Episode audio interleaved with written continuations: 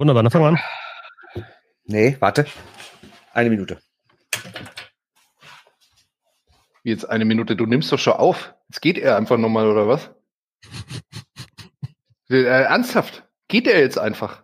Da geht jetzt nochmal, ja. Ey, das kann er bei den Short in den News machen, aber doch nicht bei uns. Es geht einfach nicht. Der weiß doch, dass ich einen knallharten Plan habe. Hier. Meinst du halb ernst oder komplett ernst oder? Ja, komplett ernst. Ich bin total am Ausrasten. Ich, äh, bei mir geht's ja um Intervallfasten. Da muss jeder Workout abgestimmt sein. Später muss ich noch eine Insta-Story dann irgendwie liefern, wenn ich äh, mich um mein Body kümmere. Ja? Und deswegen hier im Hemd hin, oder? Genau, richtig, weil ich einfach auch, weil ich auch einfach meiner Frisur was entgegensetzen will, ne? die ich euch ja gar nicht zeige. Ja, ja Hard, Hard von Whalers Cap finde ich ja geil, aber dann hier im, im, Hemd rumsitzen und dann meinen, das ist was Besseres und dann hier. Wie, wieso Lifestyle. kackst du mich denn jetzt an, während er einfach eine Minute verschwindet? Im Nichts einfach so. Ja, warum denn nicht? Also, ja, also, gut. Also, also, ich bin ja eh der Meinung, dass du einfach auch mal zehn Minuten verschwinden könntest und es würde diesen Podcast nichts ausmachen. Ganz ehrlich, ganz ehrlich. Jetzt, jetzt mal aufgepasst, jetzt mal aufgepasst. Das Innerlich. Einfach so abhauen. Wir haben es gerade besprochen. Einfach so abhauen. Das geht bei den Short News. Das geht hier nicht. Okay? Das war, das war das letzte Mal. Ja, da wird ja auch einfach immer alles geschnitten, wenn ihr wüsstet, wie diese Aufnahmen laufen, äh, die Aufnahmen laufen. Das will keiner wissen. Mit wenig Kleidungsstücken.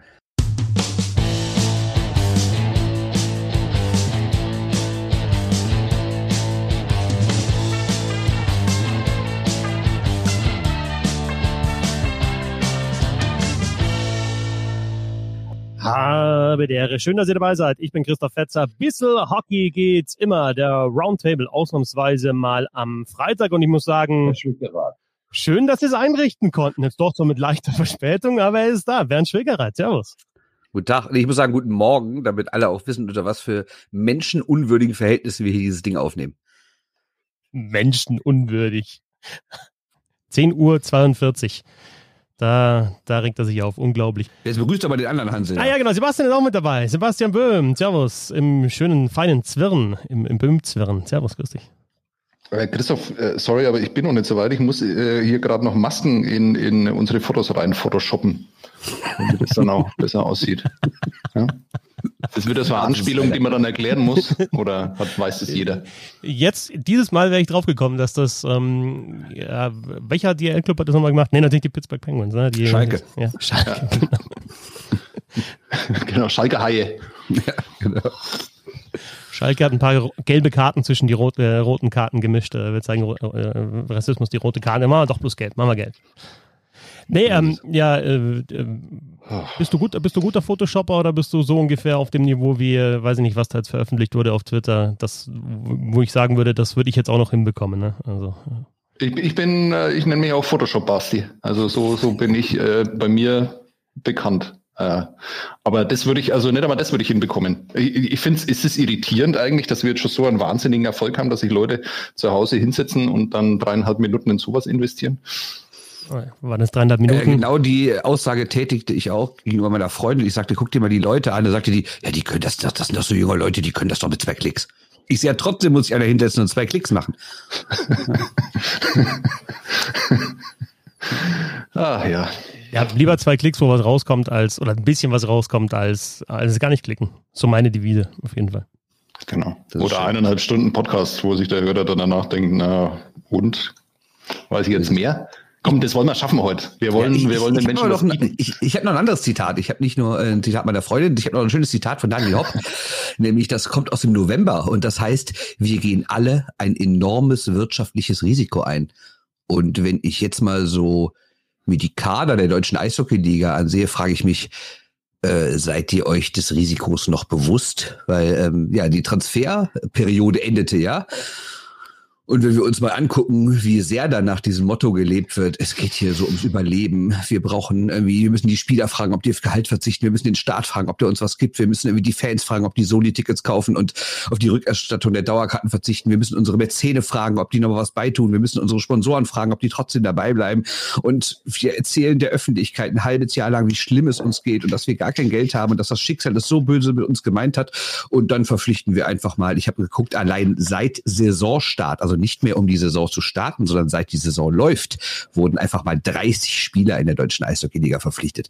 Findet ihr das genauso geil wie ich? Ich finde es vor allem nicht wenig überraschend. Also, wenn wir ehrlich sind, als, als die Saison losgegangen ist, haben wir doch gewusst, dass es genauso laufen wird.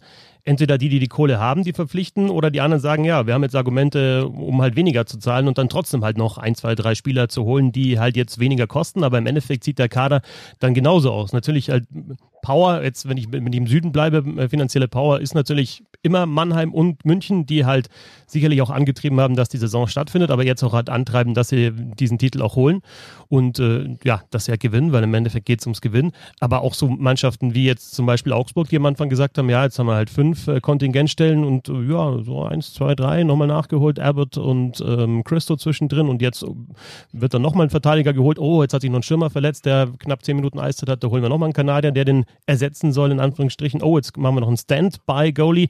Also ich, ich, will jetzt nicht nur auf Augsburg rumhacken, aber das ist, finde ich, das beste Beispiel, wo es am Anfang hieß, ja, die Saison kann nicht stattfinden. Okay, wir machen es abgespeckt mit weniger Kontingentstellen und jetzt auf einmal, oh, Platz 4, Playoffs. Da wollen wir dabei sein, auch wenn das Stadion leer ist. Und dann geht es halt im Endeffekt darum, ja, unter die vier zu kommen oder wenn du Münchner Mannheim bist, erster oder zweiter zu werden und den Titel halt zu holen. Und im Endeffekt hat sich nicht groß was geändert. Ja, ihr wusstet das natürlich alle wieder. Also ich ähm, weiß ich nicht, könnte man mal die Aussage, unsere Aussagen auch mal rausholen äh, irgendwie. Vielleicht macht das irgendwo auch jemand dann, vielleicht macht das Daniel Hopp auch mal und hm. spielt dann, spielt dann äh, in seinem Kollegenkreis unsere Aussagen vor. Ähm, also ich habe, ich spiele dann doch mal den, den Naivling aus dem Franken-Tatort. Ich habe irgendwie doch drauf gehofft, ähm, dass. Das ist eigentlich immer so tschechische Drogengeschichten?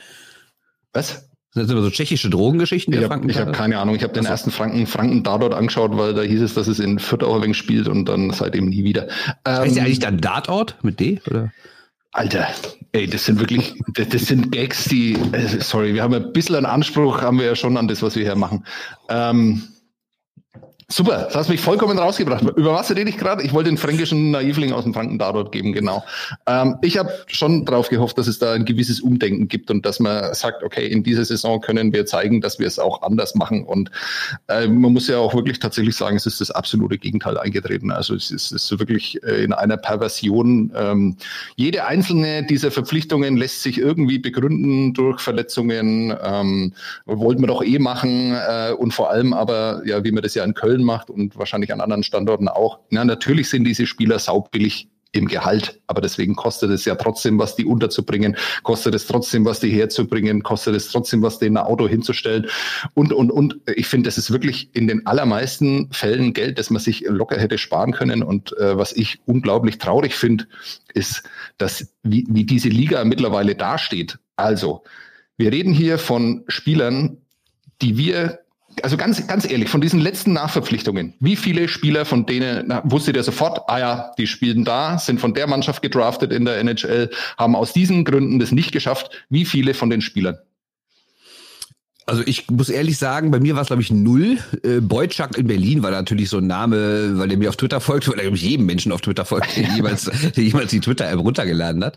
Äh, das war natürlich einer der bekannteren Leute, aber sonst ja ist da so viel AHL, ehemaliges KHL-Personal, ne? Ja gut, ich bin halt so, so ein Fantasy-Nerd und wir spielen in so einer ganz tiefen Fantasy-Liga, deswegen kenne ich natürlich viele Spieler. Zach Beutscher habe ich selber mal gedraftet.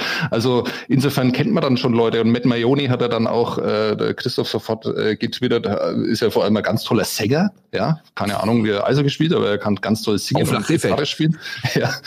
Und da, da muss ich dann tatsächlich sagen, ey, was, was bringen diese Spieler dem Ansehen der Liga, wenn ich im Moment die Möglichkeit habe, wirklich außergewöhnliche Spieler, wie das in einem Lockout vielleicht der Fall ist, äh, hierher zu bringen oder unter anderen Umständen. Aber äh, das, das, dafür kauft kauf doch kein Mensch, wenn es wieder so äh, möglich ist, eine Dauerkarte oder schließt doch äh, Telekom-Abo ab. Kein Mensch wegen Collins, Mayoni, wie sie alle heißen. Das sind doch alles Spieler, die nehmen jetzt die Geschichten weg, die man jetzt erzählen könnte. Ähm, darf ich das noch ein bisschen ausführen? Sehr ähm, gerne. Ja, Mannheim holt einen Mittelstürmer von dieser Resterampe aus China. Ja, Früher war die Resterampe in, in, in Zagreb, dann war sie in, in Riga, in Lettland und jetzt ist sie in, in China. Da holen die DL-Clubs ihre, da machen die ihr Scouting offenbar. Da schicken sie ihre Scouts hin und dann kommen dann solche Spieler dann raus. Florian Elias hat in den letzten zehn Spielen acht Minuten, zwölf Minuten, zwölf Minuten, 15 Minuten, 14 Minuten, 13 Minuten, 13 Minuten, zwölf, neun, neun äh, gespielt für die Adler Mannheim. Er hat dabei gespielt am Anfang mit Schütz und Wolf, dann mit Bast und Schinnemann, dann mit Leubel und Eisenschmied und zum Schluss mit Klos und Brüne, was wirklich die klassische deutsche DL vierte Reihe ist. Ja, wir setzen junge Spieler ein, aber die schicken wir dann alle zusammen äh, aufs Eis und dann sollen sie halt einfach schauen, dass sie kein Gegentor bekommen. Florian Elias ist so eine geile Geschichte, die man wirklich erzählen kann von vorne bis hinten, was man in Mannheim ja auch gemacht hat in den letzten zwei Jahren mit Seider und Stützle. Und jetzt äh, holt man einen Mittelstürmer und dann wird Florian Elias diese Eiszeit, meine Prognose, noch weiter nach unten gehen. Ich, ich bin da, ich bin da voll bei dir. Aber das ist, glaube ich, jetzt tatsächlich jetzt die journalistische Sicht mm, und vielleicht auch ein Fan, der so, so ein bisschen über den Tellerrand schaut, sieht, sieht vielleicht genauso. Aber wir, wir kritisieren natürlich jetzt die Liga. Ich finde, das ist einfach das ganze Gesamtkonstrukt, das einfach so läuft. Denn wir haben es doch gesehen am Anfang in Düsseldorf, wo du schon gesagt hast, ähm, Bernd, es wird ein bisschen unruhig. Ich glaube, die Fans der Nürnberg Ice Tigers, die größten zumindest, fanden es auch nicht geil, wenn es halt 07 und 08 Niederlagen gibt.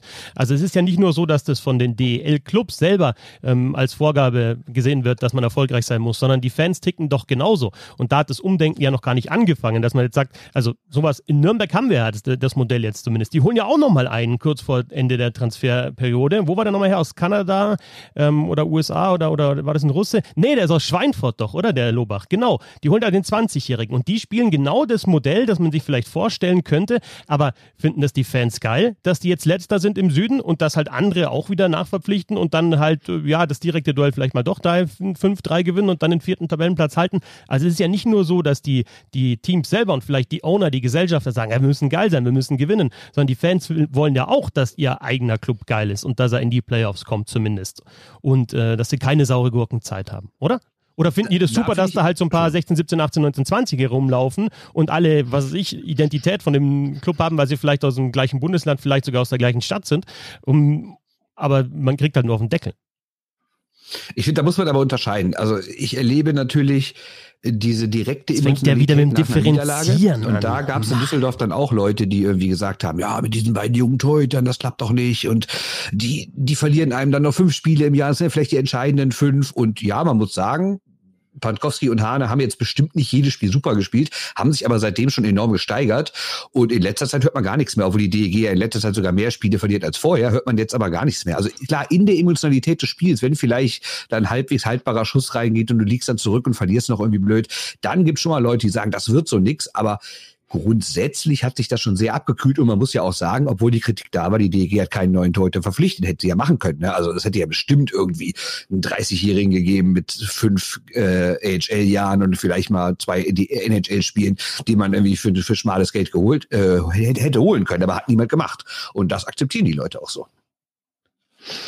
Und Nürnberg muss man da vielleicht dann auch noch mal ein bisschen rausnehmen, weil du das jetzt so als Positivbeispiel dargestellt hast. Ähm, also so mit letzter Konsequenz ist man ja auch nicht bereit, diese Geschichte zu Ende zu erzählen. Am Mittwoch hat Roman Kechter, finde ich, ein herausragendes Spiel nicht nur für einen 17-Jährigen gemacht, sondern er hatte drei Großchancen, hat ein wichtiges Tor vorbereitet mit dem Second Assist, aber der war auch gut und wichtig und äh, ohne diesen Assist wäre das Tor auch nicht gefallen. Ähm, er hat aber nur gespielt, weil Chris Brown verletzt war. Chris Brown, der die letzten fünf Spiele wirklich wirklich absolut mies war. Also statistisch von der Leistung her, warum auch immer, vielleicht war er schon angeschlagen. Der, äh, Chris Brown ist dafür bekannt, dass er öfter mal auch angeschlagen spielt. Das äh, erfährt man dann immer erst im, im, Nachhinein. Aber der war halt einfach schlecht. Ja, und ähm, der hätte dann gespielt, wenn er nicht verletzt gewesen wäre und Roman Kechter hätte wieder zugeschaut. Und dann hast du da eine Mannschaft, ja, da tue ich mir schon schwer, dann die, die jungen Spieler rauszunehmen. Lobach äh, beginnt auch in der vierten Reihe. Da kann ich noch gar nichts sagen nach den ersten zwei Spielen, weil der quasi nicht am Spiel teilgenommen hat. Keine Ahnung, wie der ist. Ich weiß es einfach nicht. Man sieht's nicht. Ähm, der hat es bisher noch nicht wirklich zeigen können. Dann hast du einen David Trinkberger, der ist halt im Moment achter Verteidiger. Ich finde, wenn du diese Geschichte mit voller Konsequenz erzählst, dann verlierst du dieses Spiel äh, wie jetzt dann am, am Mittwoch gegen Schwenningen, weil halt einer einen Fehler macht. Aber dann darf das nicht der 38-jährige Tom Gilbert sein, der zwei Minuten vor Schluss wirklich einen katastrophalen Fehler macht, sondern es ist halt der 17-jährige. Oder dann ist es David Trinkberger. Aber wenn die nicht spielen, können sie auch keine Fehler machen. Und äh, So ist, so ist Nürnberg siebter äh, mit den 17-Jährigen und David Trinkberger wären sie auch siebter. Würde sich nichts daran ändern und ich glaube, das ließe sich dann besser vermarkten. Insofern ist Nürnberg ja, die machen das mit mehr Konsequenz als die anderen, aber im Moment tun sie sich auch nur ein bisschen schwer damit, äh, das voll so umzusetzen, wie das wohl irgendwann mal gedacht war vielleicht oder wie, wie sich das Fans dann auch wünschen oder wahrscheinlich wie ich es mir wünsche, muss man auch ehrlich sein. Ich will noch was Generelles zu den Verpflichtungen sagen, weil man darf jetzt auch nicht jede einzelne Verpflichtung irgendwie ähm, verteufeln, weil ja, jetzt könnt ihr mir vorwerfen, das sei ein Homer-Pick, aber dass zum Beispiel die DEG jetzt einen Verteidiger geholt hat, ist völlig in Ordnung. Die hatten doch genau fünf gesunde Verteidiger. Damit kann man einfach nicht durch die Saison gehen. Und selbst jetzt haben sie ja nur sechs. Das heißt, wenn auch einer verletzt oder einer mal gesperrt wird oder wir dürfen ja auch nicht vergessen, dass immer noch möglich ist, dass mal jemand eine Corona-Infektion bekommt, dann haben die noch nicht mal drei volle Verteidigungspärchen. Ne? Also da ist in Ordnung. Und ich fand auch in Ordnung, dass München zum Beispiel noch mal einen Verteidiger geholt hat, weil da ja auch relativ viele langfristige Ausfälle waren. Und dass Augsburg zumindest einen Torwart holt und lizenziert. Auch in Ordnung. Aber ich frage mich, wofür holt Augsburg einen achten Verteidiger? Wofür holen die Münchner einen Abbott, die Berliner Boyczak, die Mannheimer Lion Collins? Ich habe extra bei äh, Elite Prospects nochmal nachgeguckt. Die hätten auch ohne diese Nachverpflichtung, hätten die aktuell alle 14 gesunde Stürmer. Und ehrlich gesagt, warum reichen 14 gesunde Stürmer nicht? Vor allen Dingen, wenn man ja auch noch, wie im Fall von Berlin, Mannheim und München, doch angeblich so eine tolle Jugendarbeit hat, wo doch bestimmt der ein oder andere mal zumindest für fünf Minuten in der vierten Reihe aushelfen können. Und wir reden, wie gesagt, ich wiederhole mich jetzt, aber wir reden in einem Jahr, in dem die Vereine, also München jetzt nicht, aber sonst, Steuergeld bekommen haben, um Überleben zu sichern, indem sie alle sagen, wir müssen sparen, indem sie alle sich feiern lassen anfangs, wie toll doch die Jugend jetzt integriert wird und was für ein Umdenken stattgefunden hat in der deutschen Eishockey-Liga. Und deshalb habe ich mir mal äh, die Zahlen rausgeschrieben. Ich habe mir zwei Zahlenreihen gemacht, nämlich eine, wie viele U20-Spieler in dieser Saison bisher eingesetzt wurden und zwar eingesetzt, meine ich mit, die haben mindestens die Hälfte der Spiele gemacht und die haben mindestens acht Minuten Eiszeit pro Spiel bekommen, weil nämlich jemand, der zwei, zwei von zehn Spielen macht und drei Minuten in der vierten Reihe rumrutscht, Entschuldigung, der ist für mich keiner, der wirklich gespielt hat. Also es muss ja den Leuten noch was bringen und der muss auch einen gewissen Einfluss haben. Deshalb habe ich das aufgeteilt in die ersten zehn Spieltage und die zweiten zehn Spieltage, also Spiele, nicht Spieltage an sich, ihr wisst, wie ich es meine.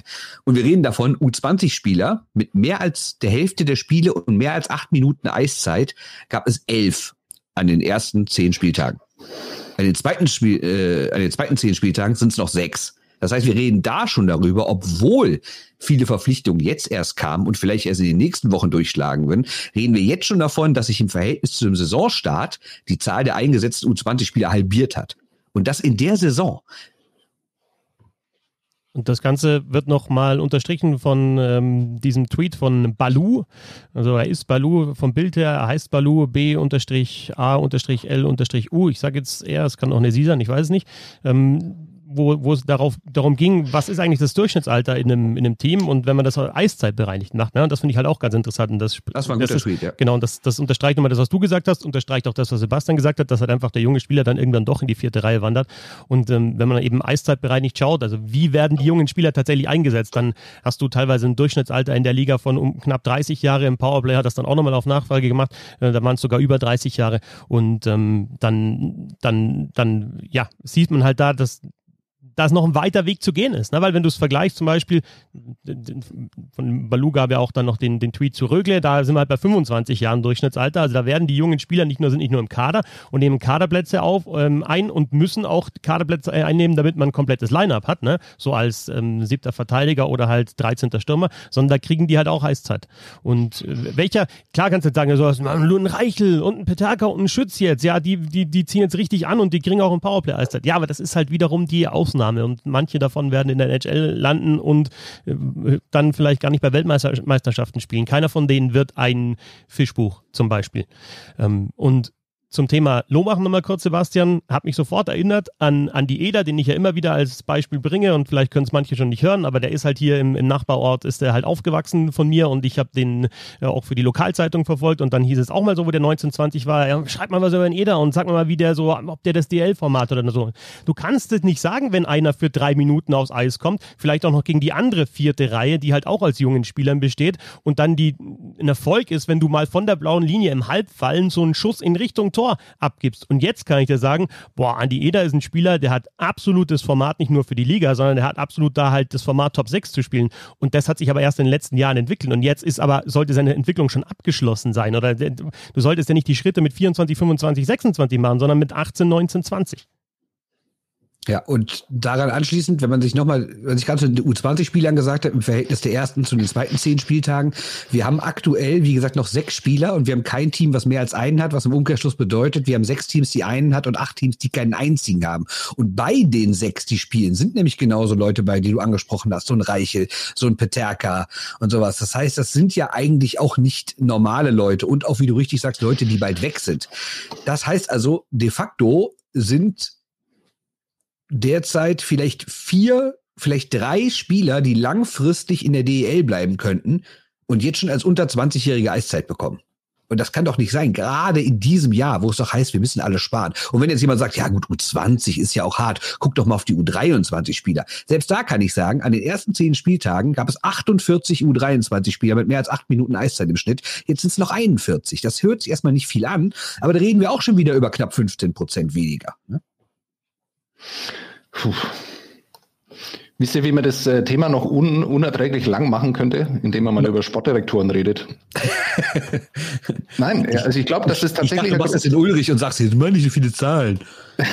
Nein, äh, also schaut euch mal die Sportdirektoren in der DER an. Wie viele von denen haben eine Ausbildung für das, was sie machen? Wie viele von denen ähm, ja, es ist ganz schwierig. Also muss ich wirklich aufpassen. Aber es gibt ein Eishockey-System, da kriegen Leute immer wieder Jobs, sowohl als Trainer als auch als Sportdirektor und arbeiten immer wieder mit den gleichen Leuten zusammen. Es gibt Berater, die leben davon, dass Spieler wechseln, ja, dass Spieler irgendwie Jobs bekommen.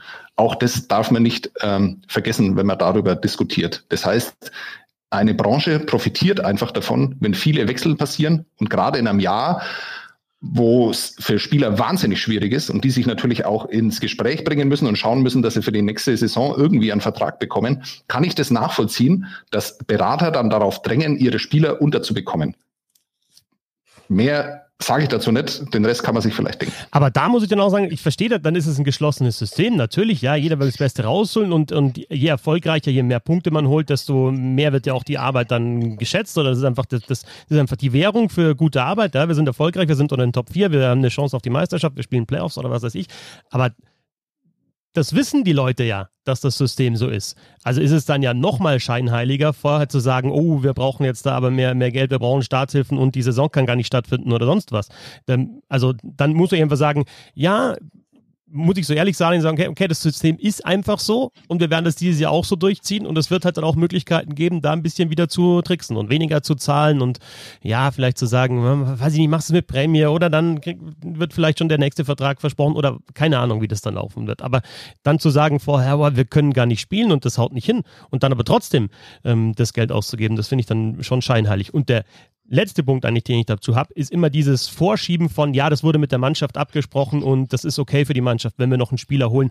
Ja, was soll denn die Mannschaft sagen? Ja, soll, wenn sie einen auf Pielmeier macht, dann äh, gibt's ja auch wieder die Konsequenz. Und dann wird der wieder vorgeschoben und sagen, ja, der sträubt sich dagegen, dass wir die Mannschaft irgendwie besser machen, für unsere Fans besser machen, damit wir unter die Top 4 kommen. Was soll ich denn, was, was soll man denn sagen, wenn man sozusagen das Messerwort auf die Brust gesetzt bekommt und sagt, okay, wir würden den noch holen, der hat jetzt irgendwie zwölf Tore in der KHL gemacht letzte Saison, der kann in unserem Powerplay spielen. Schau schaut mal, dann läuft äh, läuft für euch alle besser, dann könnt ihr auch alle euch besser präsentieren, dann sind wir sportlich stärker, dann das, davon profitiert ihr alle. Sagt man dann, ne, auf gar keinen Fall, wir ziehen das weiter so durch, wir wollen Sechster oder Siebter werden. Natürlich sagst du, ja, okay, was sollst du sonst machen?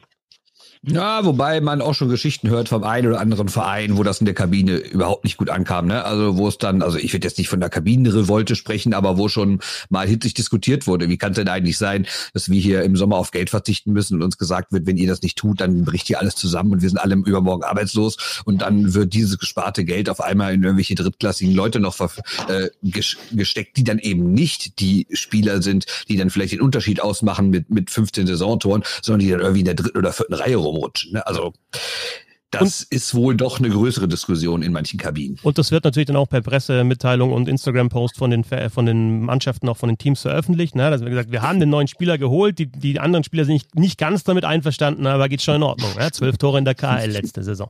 Genauso wird es dann gemacht. Ja, Willkommen ja. in der Eishockeystadt da oder in der anderen Eishockeystadt da oder in der dritten oder vierten Eishockeystadt, die es noch in der DL gibt. Ja, wo du die Eishockeystätte ansprichst, da ist ja eine, die nennt sich immer am liebsten so, das ist Mannheim. Und jetzt mal ganz ehrlich, mir muss wirklich mal jemand erklären, warum Mannheim jemand wie Collins kauft und Leier. Äh, jetzt mal ehrlich, Mannheim hat laut Elite Prospects 31 Spieler jetzt im Kader. Was will man mit 31 Spielern? Gerade in der Saison, wo Daniel Hopp, ich zitiere nochmal, sagt, wir gehen alle ein enormes wirtschaftliches Risiko ein. Dieses wirtschaftliche Risiko wird also anscheinend nicht minimiert äh, oder wird anscheinend minimiert dadurch, dass man 31 Spieler hat. Okay, die haben Verletzte, muss man ganz klar sagen. Dejan ist lang verletzt, Leubel ist verletzt, Schildemin ist verletzt, also zumindest laut der aktuellen Liste hier. Dann kann man immer noch sagen, okay, Vielleicht könnt ihr dann nicht jedes Spiel theoretisch 15 Stürmer einsetzen. Dann setzt ihr vielleicht nur mal 12 ein. Oder vielleicht spielt ihr mal für zwei Wochen mal mit drei rein. Wäre ja auch nicht so dramatisch. Wofür braucht man? Aktuell hat Mannheim laut der Liste hier 19 Stürmer. Und das liegt auch daran, dass sie in den letzten Wochen noch mal zwei nachverpflichtet haben. Und das geht halt nicht in meinen Kopf. Und Verletzungen gibt es ja in anderen Spielzeiten ganz genauso. Also weiß jetzt nicht, ob die, also ob das jetzt großes Verletzungspech ist oder halt die etwas veränderte Vorbereitung dazu führt, dass es mehr Verletzungen gibt. Dazu habe ich jetzt keine Daten, aber ging ja sonst auch und, und, und das war klar, dass es die Verletzungen gibt. Also das ist einfach Teil des Sports dass Spieler ausfallen. Und dann ist aber halt die Frage, wie gehst du damit um? Holst du eben nochmal andere, verpflichtest du nach oder sagst du, okay, dann müssen wir in dieser speziellen Saison das halt einfach anders regeln. Es gibt ja aber auch kein übergeordnetes Gentleman's Agreement, ja, dass man halt sagt, okay, dann, dann spielen halt siebenmal ähm, die, die vierte Reihe mit U20-Spielern gegeneinander und dann nähern wir uns so sportlich wieder an, sondern einer macht halt Druck von oben und die anderen wissen, sie müssen nachziehen. Und ich meine, du hast jetzt ähm, Mannheim genannt, München gehört ja ganz genau dazu. Das sind die halt einfach, die, die sagen, das ist, also von München war es doch Anfang an, von Anfang an klar, dass das die, die, die Pandemie, die wirtschaftlich überhaupt nicht groß berührt und die einfach weitermachen wie, sie, wie, wie vorher und einfach sagen, okay, der sportliche Erfolg ist das Wichtigste. Und ähm, dann entsteht halt auch der Sog und alle anderen sagen aber okay, gut, sollen wir uns jetzt abschlachten lassen von denen oder sollen wir mitziehen? Und das ist halt einfach, aber dann sind wir jetzt wieder, drehen wir uns wieder in einem Kreis, in dem wir uns bei solchen Diskussionen eigentlich immer drehen. Ich habe noch ein, äh, eine Ergänzung zum guten Thema, was Sebastian eben aufgemacht hat mit den, äh, mit, mit den Sportdirektoren. Man darf ja bei denen doch bitte nie vergessen, dass die nicht dafür da sind, langfristig zu denken. Ne? Das sind ja keine Leute, die irgendwie sagen, ah, wir haben jetzt hier den 17-Jährigen, der macht vielleicht dieses Jahr, kostet der uns durch fünf Fehler äh, irgendwie sechs Punkte und nächstes Jahr sind es vielleicht noch drei Punkte, übernächstes Jahr ist er null und in vier Jahren bringt er uns aber fünf Punkte, weil er acht Tore schießt pro Spiel. Äh, der denkt ja, in vier Jahren bin ich gar nicht mehr da. Ne, sondern ich bin jetzt da und ich will jetzt daran gemessen werden. Und wenn es irgendwie heißt, äh, was bist du denn für einer? Äh, wo kommst du denn her? Ja, ich war vorher bei dem Team und wir sind zweimal letzter geworden, weil ich so viele junge Spieler eingesetzt hatte. Dann sagt der nächste Verein, ja, schön für dich, tschüss.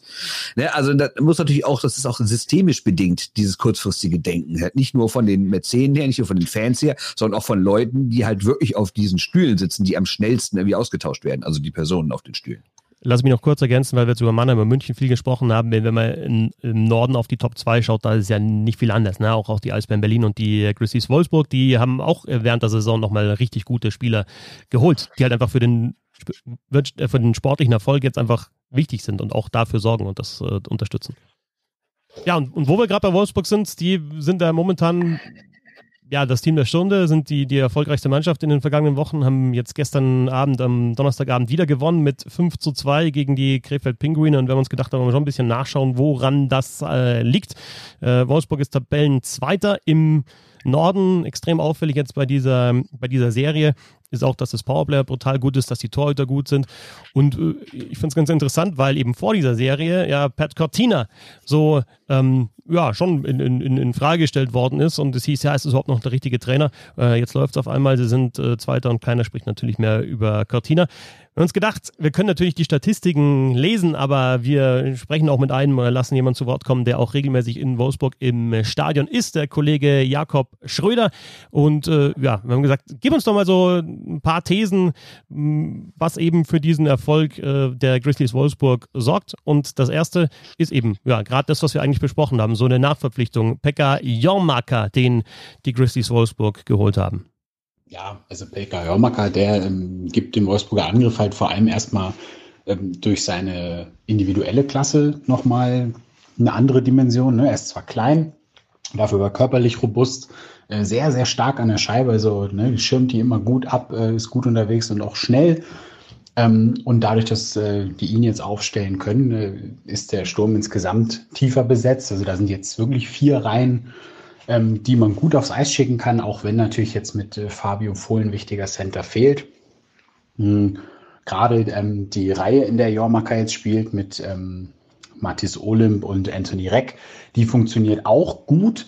Und äh, gerade was äh, Anthony Reck betrifft, der war halt äh, bis zur Ankunft von Jormaka wirklich merklich in einem Loch und äh, seitdem der jetzt äh, mit in der Konstellation zusammenspielt, geht es auch da aufwärts. Also das hat da wirklich auch einen äh, merklichen Trickle-Down-Effekt für das ganze Line-up gehabt. Also da wieder so, Bernd, auffällig, dass du tatsächlich auch mit einem Spieler, egal wie, wie gut die Mannschaft ist oder wie, wie schlecht die Mannschaft ist, wenn du mit einem Spieler, wenn ein Spieler, wenn das funktioniert, ähm, der kann auch nochmal einen großen, großen Einfluss einfach haben, egal ob es jetzt Special Teams sind oder eben auch jetzt das Spiel im 5 gegen 5. Ja, ist ja das, was äh, Jakob so schön neoliberal als Trickle-Down-Effekt bezeichnet. Ähm, das ist natürlich die Sache, wenn du eine Reihe besser machst, machst du eigentlich alle Reihen dadurch besser, wenn es die erste ist, ne? Oder die zweite, weil natürlich dann immer bessere Spieler weiter nach unten äh, rutschen zum nächsten, die nächste Reihe und klar, kann viel ausmachen. Und ähm, ja, also ich habe Wolfsburg dieses Jahr mehrmals gesehen, auch im Stadion. Und ähm, tja, wie drücke ich das jetzt aus, ohne dass es heißt, ich sei da irgendwie emotional bei. Ich bin ja nicht, da wirklich nicht emotional bei, aber ich finde, das ist eine dreckige Mannschaft, ernsthaft. Ich habe die jetzt jetzt äh, mehrmals gesehen und äh, viele dreckige Aktionen, da wird immer gezetert, es wird ständig mit dem Schiri gelabert, es wird auf die Linienrichter eingebrüllt. Äh, es ist echt anstrengend, dieser Mannschaft zuzugucken. Und ich habe jetzt auch das Spiel in Berlin gesehen äh, ja, weiß nicht, ob man da am Ende noch so eine Geste machen muss und wenn die Berliner sich dann irgendwie da aufbauen und das klären wollen, dann rennt er in die Kabine, weiß ich nicht. Es gefällt mir alles überhaupt nicht. Also jetzt mal rein ab vom rein Sportlichen. Sportlich ist das alles in Ordnung, aber dieses ganze Gezeter außen drumherum geht mir total auf die Nerven. Aber, aber, aber, aber, jetzt hast du eigentlich dem Sebastian ja eigentlich seinen Punkt äh, genommen, weil, äh, gut, aber Pavel Groß ist doch gar nicht mehr da in Wolfsburg, aber das wolltest du doch wahrscheinlich sagen, Sebastian, oder? Wenn ich so ein paar Jahre zurückdenke und irgendwelche Playoff-Serien zwischen Nürnberg und Wolfsburg. Und Tyler Haskins. Haskins.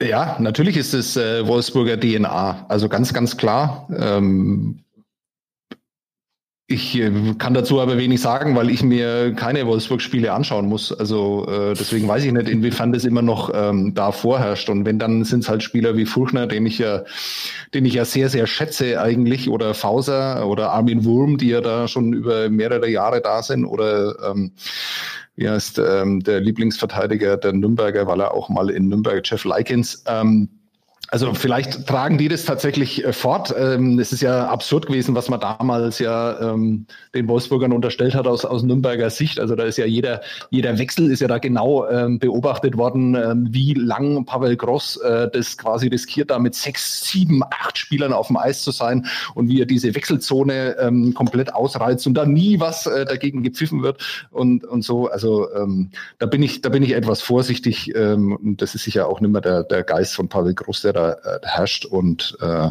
ja, also man sieht es ja auch an Mannheim, dass sowas ja unbedingt nicht nötig ist, um Erfolg zu haben. Ähm, deswegen tue ich mir da ganz schwer, so das noch irgendwie fortzusetzen. Da gab es sehr, sehr hässliche und unglückliche Aktionen, aber nicht für alle waren die Wolfsburger damals zuständig in dieser Nürnberger Geschichte.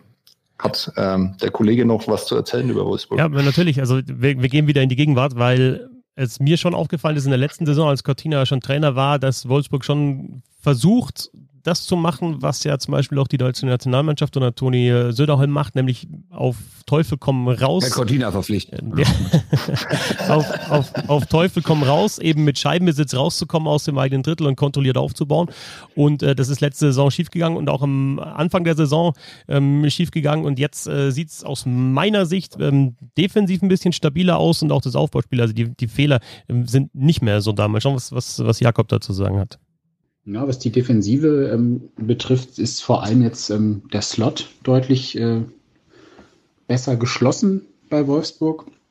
würde ich sagen. Das ne, äußert sich dadurch, dass sie eben ne, eine sehr enge Box aufziehen im eigenen Drittel, wenig äh, Schüsse aus dem Slot zulassen, viel von, von den Seiten von oben gerade ähm, forcieren und dadurch natürlich äh, auch ne, die bessere Möglichkeit haben, dann Schüsse zu blocken. Und ja, weniger Scheibenverluste in der eigenen Zone, auch mal äh, rausgechippte Scheiben, nicht äh, auf Teufel komm raus geordneten Aufbauspielen. Also da ist einfach äh, ja viel weniger Großchancen insgesamt, die äh, zugelassen werden. Und man muss ja auch sagen, dass in der Zeit, auch wenn du sagst, Bernd, äh, irgendwie fiese Mannschaft, aber ich meine, es sind neun Siege in Folge und es ist ähm, auch äh, ja, dreimal ein Sieg gegen die Eisbären Berlin dabei gewesen. Also die haben halt auch die Top-Mannschaft jetzt in der, in der Norddivision dreimal geschlagen, auch zweimal zu Hause, also in Berlin, als äh, bevor überhaupt Berlin überhaupt mal zu Hause verloren hatte, jetzt die zwei Siege für die Grizzlies Wolfsburg. Also nur auf diese knappen Siege und Glück und vielleicht mal ein Penalty schießen kannst du es ja auch nicht zurückführen. Nee, auf gar keinen Fall. Und Jakob hat genau was Richtiges angesprochen, nämlich, dass sie die wenigsten Slotschüsse äh, der Liga zugelassen haben. Jetzt gerade, ich habe mir jetzt nur mal speziell Statistiken von den diesen letzten neun Spielen angeguckt, wie sie halt neunmal gewonnen haben. Äh, und da hat Wolfsburg wirklich die wenigsten Slotschüsse der ganzen Liga zugelassen. Und das ist ja nicht ganz so schlecht. Aber ich sage trotzdem, dass sie nicht neunmal so gespielt hätten. Das hätten sie alle Spiele gewinnen müssen. Und das ist für mich auch trotzdem keine Top-Mannschaft. Das klingt jetzt, als wäre ich total negativ gegenüber Wolfsburg eingestellt, was ich jetzt sagen werde. Das stimmt überhaupt nicht. Ich äh, gucke mir jetzt einfach nur mal die Zahlen an. In diesen neun Spielen, ein PDO-Wert von fast 105. In den neun Spielen haben sie 46% Powerplay. In den neuen Spielen haben sie ein, selber einen Latten- und Pfostenschuss. Der Gegner hat elf. In den neuen Spielen haben sie knapp 46 Prozent äh, ähm, Expected Goals, 45 Prozent Tore bei 5 gegen 5, darf man auch nicht vergessen. Sie haben nur 45 Prozent der Torschüsse. Also das heißt, sie machen das Spiel nicht und sie gewinnen auch fünf dieser neuen Spiele nur nach Verlängerung oder Penalty-Schießen. Ne? Klar, ist eine gute Mannschaft, ist auf jeden Fall, gehören die in die Playoffs, äh, stand jetzt, ist für mich aber keine Mannschaft, wo du sagst, boah, die gewinnen neun Spiele in Folge, die sind ja überragend gut, die werden hier irgendwie durch die Liga marschieren. Was ich noch bin ja auch gezwungen worden dazu, mich mit äh, dem EHC Wolfsburg beschäftigen zu müssen. Und dann habe ich mir natürlich auch die Statistiken angeschaut. Und das mit dem Slot finde ich sehr, sehr interessant, was der Kollege da aufmacht. Ja, die machen den Slot zu, aber leider auch im anderen Drittel. Ja, also die sind, die sind dead last, was äh, Abschlüsse im, im Slot angeht. Und da reden wir äh, über die gesamte Liga und nicht nur über die Nordgruppe. Also äh, die haben auch weniger Abschlüsse als die Nürnberg Ice Tigers im Slot, was ja wirklich äh, eigentlich unfassbar ist. Oder selbst als Iserlohn. Also ähm, das sind alles so Werte, die nicht unbedingt dafür sprechen, ähm, dass das so nachhaltig ist. Ähm, und so generell, wenn man sich das anschaut, ich habe jetzt nicht nur die letzten neun Spiele rausgenommen, sondern ich habe es ähm, auf die ganze Saison gesehen, was natürlich ein Fehler ist. Ähm, aber ich finde es hochinteressant. Wolfsburg steht im Moment, also vor dem Spiel gestern Abend, standen sie beim PDO von 100. Sie haben genau 50 Prozent aller Buddies gewonnen. Das ist für mich klassisch Wolfsburg. Einfach die totale mhm. Mittelmäßigkeit, ja. Also Wolfsburg, und das ist offenbar ein größeres Marketingkonstrukt, das seit Jahren da läuft. Wolfsburg ist der Golf ähm, der deutschen Eishockey-Liga. und, und wenn dann mal ein bisschen ein sportlicher Fahrer dran sitzt, wie Pavel Groß, dann können sie ja zeitlang halt der GTI sein. Und ansonsten liefern sie einfach solide ab und sind einfach, wenn man mal ganz ehrlich ist, arschlangweilig. Und werden immer teurer, ne? Wie der und, und, ähm, und sie sind eigentlich, also wie. Ein sehr schönes Bild, Herr Bill. Ja, und wie man euch, wie man jetzt hört von euch beiden, sind sie eigentlich gar nicht Zweiter im Norden, sondern irgendwie so Fünfter, ne? Also das ist, also die Tabelle lügt da in dem Fall bei, bei Wolfsburg. Aber, also. Nein, wie gesagt, ich, ich will nicht schlecht über die reden. Ich will nur sagen, dass diese ganzen Werte eigentlich entweder für Spielglück sprechen, oder für, dass das halt okay ist, dass die mal ein Spiel gewinnen, aber dass die keine Mannschaft sind, die jetzt von den letzten neun Spielen neun hätten gewinnen müssen. Darum geht's mir nur. Weißt du, was das hilft äh, in der Phase natürlich auch? Ein, ein einfach unfassbares Powerplay, was sie jetzt äh, gehabt haben in diesem Zeitraum, über den wir sprechen. Also bei diesen neun Siegen, die sie hintereinander geholt haben, haben sie ein Powerplay von 46,2 Prozent, zwölf Tore in 26 Spielen. Und das ähm, nachdem sie eigentlich am Anfang brutale Probleme hatten in Überzahlen. Dann lass uns da noch eine Einschätzung von Jakob abholen, woran es liegt, dass das Powerplay besser funktioniert.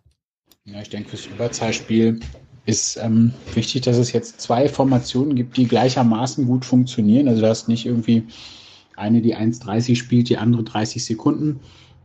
Und auch, dass die, äh, die Powerplays an sich verschiedene Looks haben. Also, nehmen wir mal hier die Formation mit ähm, mehr um Görz, der entweder aus dem rechten Bullykreis dann wirklich stark schießen kann. Die Formation kann aber auch über einen High-Slot-Tipp mit Marcek erfolgreich sein. Järvinen und äh, Furchner hinterm Tor funktioniert ebenfalls. Und genauso ist es mit der anderen Formation. Da ähm, kann entweder Reck schießen, Jormaka kann da äh, was generieren, auch Olymp ist da immer stark und auch McCurry kann schießen. Und da einfach, dass das Timing innerhalb dieser äh, Formation super funktioniert und da wirklich auch verschiedene Abschlussmöglichkeiten immer drin sind, auf jeden Fall. Und dazu kommt noch, das hat Jakob auch gesagt, natürlich Torhüter, die heiß laufen und irgendwie in dieser Phase Fangquoten von 95 Prozent haben, was natürlich einerseits dafür spricht, dass sie gut sind, Strahlmeier und Prickert. Äh, zum Beispiel in beiden Siegen in Berlin hat jeweils Prickert gehalten und nicht Strahlmeier. Also sie haben ein gutes Torwartduo. Aber was ich halt auch interessant finde, äh, wir sprechen jetzt überhaupt nicht darüber, ob, ob ein Kartina ein guter Trainer oder der richtige Trainer in mhm. Wolfsburg ist. Also das würde ich halt nochmal rausziehen aus der ganzen Geschichte. Auch dieses, äh, ich meine, man kann es auch in die NHL übertragen, ja. Auf einmal Carey Price ähm, bringt keine Leistungen, obwohl er halt äh, einen riesen Vertrag hat, auf einmal ist Claude Julien weg und dann äh, vielleicht äh, ja, entscheidet sich dann der nächste Trainer für Allen oder, äh, oder Price äh, kriegt halt irgendwie sein Spiel wieder in den Griff und auf einmal ist der Trainer halt der Gott, obwohl er überhaupt nichts dafür kann. Also gerade beim Thema Torhüter, jetzt mit diesen überragenden Leistungen von Strahlmeier, ich meine, Pickard hat hat fast 100 Schüsse bekommen in den beiden Spielen gegen die Eisbären Berlin, aber sie gewinnen halt beide Schüsse, weil er, weil er gut hält und vielleicht auch defensiv natürlich unterstützt wird, aber nicht immer. Insofern ist, finde ich, Wolfsburg in erster Linie auch ein gutes Beispiel dafür, ja, für, für ähm, dass du nicht immer am Mannschaftserfolg äh, rauslesen kannst, macht jetzt da der Trainer einen guten Job, sondern manchmal läuft es, dann manchmal läuft es nicht. Genau, aber ich finde, das, äh, das funktioniert aber auch auf, auf, auf die Gegenseite. Ne? Also du kannst auch manchmal sagen, irgendwie, ja, die spielen eigentlich ganz gut in ihrer Struktur, aber wenn der Torwart halt pro Spiel zwei daneben greift, dann sieht er halt doof aus. Und wenn man nur Strahlmeier und Pickert in den letzten, in diesen neuen Spielen, wie gesagt, da habe ich mir die Statistiken angeguckt, da sind, da ist Strahlmeier jetzt mal bei 1,35 Gegentoren und ist 9,1 äh, Goal Saves above average. Also der hat eigentlich laut Durchschnittsstatistik neun Tore mehr kassieren müssen. Das ist quasi eins pro Spiel. Ja, und dann gewinnst halt diese ganzen Verlängerungs- und Penalty-Spiele. Oder kommst erstmal da so weit dahin. Ne? Also klar, Strahlmeier spielt wirklich richtig, richtig stark und ehrlich gesagt auch stärker, als ich erwartet hatte. Und das finde ich sehr erfreulich, um auch mal was Positives zu sagen. Ja, in Schwenningen oder diese Geschichte von Schwenningen ist einfach so, dass Schwenningen so stark ist, weil die endlich mal einen richtig guten Torhüter haben. Ja, mhm. also natürlich ist es nicht so, aber man vergisst da einfach leicht, dass Schwenningen auch die letzten Jahre einen herausragenden DL-Torhüter da drin äh, hatte. Ja, der, der sehr quasi mal allein ja auch in die Playoffs geführt hat ähm, in dem einen Jahr, wo Schwenningen dann auch mal mit äh, mitmachen durfte in der Saisonverlängerung. Und ähm, man hat das dann so ein bisschen vergessen, weil dann auch der Saisonstart in Wolfsburg so schwach war. Aber Dustin Strahlmeier ist halt auch einfach weiterhin einer der besten DL-Torhüter. Und das finde ich sehr erfreulich, dass sich das, das dann zeigt. Er hat halt nur einfach ein Problem, dass er an, an Standorten spielt, äh, für die sich halt sonst niemand interessiert. Äh, erstens Schwenningen ja. und jetzt halt dann Wolfsburg. Wenn du dir mal anguckst, wie er sich gesteigert hat, in den ersten fünf Spielen hat er eine Fangquote von 89, jetzt hat er 96. Ne? Das ist schon krass. Ja. Und aus Pasqualino Cortina wäre ich mein Leben lang wahrscheinlich nicht schlau. Ja? Also der hat ja München zu einem Zeitpunkt trainiert, da war München noch was ganz was anderes, da war es eher noch dieses, äh, diese Rumpeltruppe aus Oberwiesenfeld und ähm, da war, da war halt auch, also fand ich den Einfluss des Trainers richtig stark. Dann kam diese sehr unzählige Episode als Bundestrainer ähm, und, äh, und, und seitdem ist er halt irgendwie immer da. Aber mhm. äh, er, ist, er, spricht putziges Deutsch, äh, dafür ist er bekannt. Und ansonsten tue ich mir total schwer, den Mann einzusetzen. Äh, ich, äh, ja, ganz schwierig. Ich kann ja nur mal meine persönliche Geschichte erzählen bei der Weltmeisterschaft in der Slowakei 2019, klingt, kommt mir vor, also die zehn Jahre her, äh, als da dieses, dieses großartige letzte Gruppenspiel war Italien gegen Österreich und die Italiener schaffen noch den Klassenerhalt und Pat Cortina jubelte auf der Tribüne und war sehr schön. Mit Herrn Mansi zusammen, ne? also quasi die alten, äh, alten Italo-Kanadier, die dann noch, wie, wie es, die irgendwie nachher in der DL waren, die haben da zusammen gefeiert. War sehr schön. Pat Cortina, finde ich, hat schon, also war immer in Schwenningen, hieß immer, ja, er ist so defensives Eishockey spielen. Ich fand jetzt dann schon in Wolfsburg dann interessant, dass er, glaube ich, da jetzt auch mal einen anderen Ansatz wählt und eben, ja, die Mannschaft aktiver ist, aber natürlich halt auch mit anderen Spielern. Und das dürfen wir bei Wolfsburg halt auch nicht vergessen, dass da auf jeden Fall halt auch äh, von Anfang an ein ordentlicher bis guter Kader auf dem Eis äh, stand und jetzt auch weiter steht und durch, im, ja, nochmal eine Verpflichtung von Jormacker, durch gutes Powerplay, ein bisschen weniger Fehler im Aufbau starke Torwartleistungen. Wolfsburg auf dem zweiten Platz und äh, Sebastian, wenn der an Wolfsburg denkt, dann denkt er natürlich auch immer an die Fights, hat er schon gesagt, äh, mit zwischen Nürnberg und äh, Wolfsburg und äh, wahrscheinlich auch an, an Schiedsrichterleistungen, an, an großartige aus der Phase, oder Sebastian? Ja, ja, du, du, nimmst mir die, du nimmst mir die Überleitung vorweg. Ich wollte euch mal fragen, worüber man in Nürnberg so redet. Ganz sicher nicht über Wolfsburg und man redet auch nicht über Corsi-Werte von irgendwelchen Linksaußen in der vierten Reihe. Das macht man da auch nicht. In Nürnberg redet man traditionell und schon immer über Schiedsrichter und nicht so, dass man sagt, okay, wir finden es großartig, dass in dieser sehr komplizierten, sehr schnellen Sportart sich überhaupt irgendjemand zur Verfügung stellt, ähm, diesen scheiß Job zu machen, ja, sich jedes Mal beleidigen zu lassen. Und zwar während des Spiels, nach dem Spiel, eigentlich immer nur den Shit abzubekommen, aber dann dafür zu sorgen, dass es dann doch irgendwie so läuft. Und deswegen ähm, finde ich, sollte man dann doch nochmal über, über Schiedsrichter äh, reden. Und äh, deshalb die Frage an euch, sind Schiedsrichter besser oder schlechter in einer Saison ohne Zuschauer? Tja, statistisch weiß ich das ehrlich gesagt nicht, das wirst du uns hoffentlich gleich erzählen, aber so rein vom Gefühl her ist alles ein bisschen ruhiger, weil ich auch die Spiele ruhiger finde. Es ist ja ohne Publikum nicht so hektisch, es wird nicht so viel gepöbelt. Ähm, klar gibt's immer einzelne Ausnahmen und jetzt ehrlich, es waren wirklich vor allen Dingen die Wolfsburg-Spiele. Also wenn abgepfiffen wird, dass dann nochmal einer so einen kleinen Crosscheck nachgibt und nochmal gezetert wird oder dann wird wieder mit dem Schiri diskutiert und so. Aber sonst finde ich, ist es relativ ruhig. Also Pfiff, beide gehen auseinander, gehen auf die Bank und ich glaube, das tut den Schiris auch ganz gut. Ja, und was halt fehlt, ist einfach die Aus Einflussnahme auch der Fans. Ne? Ich habe so, so, ein paar Situationen auch in der Saison jetzt schon wieder, das heißt in jedem Spiel, ne? da denkst du so, okay, da, da, drücken halt zwei gegeneinander, einer fällt um und dann weißt du normalerweise, wenn da halt jetzt 6000 Fans von einer Mannschaft im Stadion sind, dann wird das auf jeden Fall moniert, ja, und dann wird auf jeden Fall geschrien, wo du denkst, okay, und dann selbst als, als, als ich als Kommentator denke mir dann, würde mir dann denken, oh, war das jetzt was? Da muss ich nochmal hinschauen, oder zeigen wir da vielleicht noch eine Zeitlupe von der Situation, wo du dann siehst, das ist gar überhaupt nichts. Es planen halt alle. Und jetzt plärt halt keiner und deswegen gibt es halt über diese, über diese Sachen, wo es einfach ein Kampf um die Scheibe ist und einer fällt halt um, wo auch nicht groß protestiert dann wird oder so von den Spielern, da gibt es halt, denke ich, jetzt überhaupt keine Diskussion und da gibt es halt dann auch keine Pfiffe. Ich habe so insgesamt den Eindruck, das ist mein Eye-Test, dass diese Saison jetzt auch so ein bisschen genutzt wird von den Schiedsrichtern, um zu schauen, wo, wo ist die Linie, die wir pfeifen werden, denn grundsätzlich beim Thema Schiedsrichter, beim Thema Regelumsetzung habe ich schon auch die, den Eindruck in den letzten Jahren, dass sich da was getan hat bei beim Thema Stockfouls und es halt einfach schwierig ist, einfach auch zu sagen, wann ist ein Haken jetzt ein Haken, wann ist das tatsächlich ein Stockschlag. Das ist halt vieles, ja, echt, auch wenn das Wort feig ist, es ist halt Grauzone, ja. Ist das jetzt ein Tab an, an die Hose oder erwischt er noch ein bisschen die Hand oder ist da jetzt Druck da, darauf auf diesem, ist es dann Stockschlag? Und geht es gegen den Handschuh und lügt dann die Zeitlupe, weil ich da nochmal deutlicher sehe, dass da der Kontakt mit dem Handschuh da ist. Ähm, wie empfinden das die Spieler selber? Sagen die, hey komm, den, den, den Schmarrn da, der, der, das interessiert mich gar nicht, wenn ich, wenn ich die Scheibe habe am Schläger und mir gibt jemand so einen leichten Tap auf den Handschuh, den, den merke ich gar nicht. Ich, das, das ist für mich sehr, sehr schwer einzuschätzen und ich glaube für die Schiedsrichter auch schwer einzuschätzen. Ja, aber also da sind wir ja schon voll, voll drin im Thema, ähm, weil ich nämlich der Meinung bin, dass das kein Schiedsrichterproblem ist, sondern dass das ein Eishockey-Problem ist. Aber ich will, weil der Bernd es schon angekündigt hat, will ich euch die Zahlen nicht vorenthalten. Nur äh, bezweifle ich, dass man anhand dieser Zahlen, und äh, da soll mir jemand einen Vorschlag machen, welche Zahlen man findet, wo man das besser beweisen kann, äh, ob man daran sehen kann, ob Schiedsrichter schlechter sind oder besser. Das, ähm, das wird natürlich nicht der Fall sein. Ich habe ja einfach nur rausgeschrieben, wie viele ähm, Strafen jetzt gegeben worden sind. Ähm, zum Stichtag, glaube ich, 19. Spieltag im Vergleich zum 19. Spieltag in der Saison zuvor.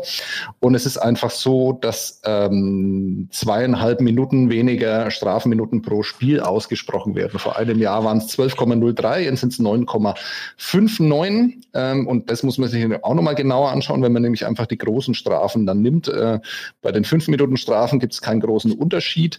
Allerdings bei den Zehnern gibt es einen riesengroßen Unterschied. Ähm, da sind dieses Jahr zum 19. Spieltag 16 Mal äh, Zehner äh, ausgesprochen worden und vor einem Jahr waren es 47. Das sind, äh, wenn ich richtig rechne, 31 äh, mehr, die es letztes Jahr gab. Das lässt sich natürlich relativ leicht erklären, dass es, äh, wenn die Handschuhe ausgezogen werden, dass es da einen Zehner gibt und das dieses Jahr einfach unter keinen Umständen einfach erlaubt ist und das die Spieler vielleicht auch verinnerlicht haben, was äh, überraschend ist, weil sie sonst ja eigentlich sehr wenig verinnerlichen, wenn es um solche Dinge geht. Und äh, aber selbst wenn man das dann rausrechnet, dann ist es immer noch eine Strafminute mehr. Das ist jetzt nicht wahnsinnig viel und wahrscheinlich statistisch auch nicht wirklich auffällig. Äh, lässt sich auch dann anders erklären. Aber ich habe schon auch, und da komme ich auch zum Eye-Test, den Eindruck, dass die Spiele generell ruhiger ablaufen. Das Thema Schiedsrichter fand ich nur in dieser Woche ganz interessant, weil es ja bei diesem Straubing-München-Spiel Und da ist komischerweise Straubing wieder benachteiligt worden. Also es, es ist, also wie verhext geht es manchmal zu. Da gab es ja einen vor dem Siegtreffer der Münchner gab es ein äh, wirklich ganz klares Foul von Meilenschein an Schopper an der an der blauen äh, an der an der Bande hinten hinterm Tor. Die kriegen den den Puck nicht raus äh, deshalb und äh, München schießt dann halt den Siegtreffer.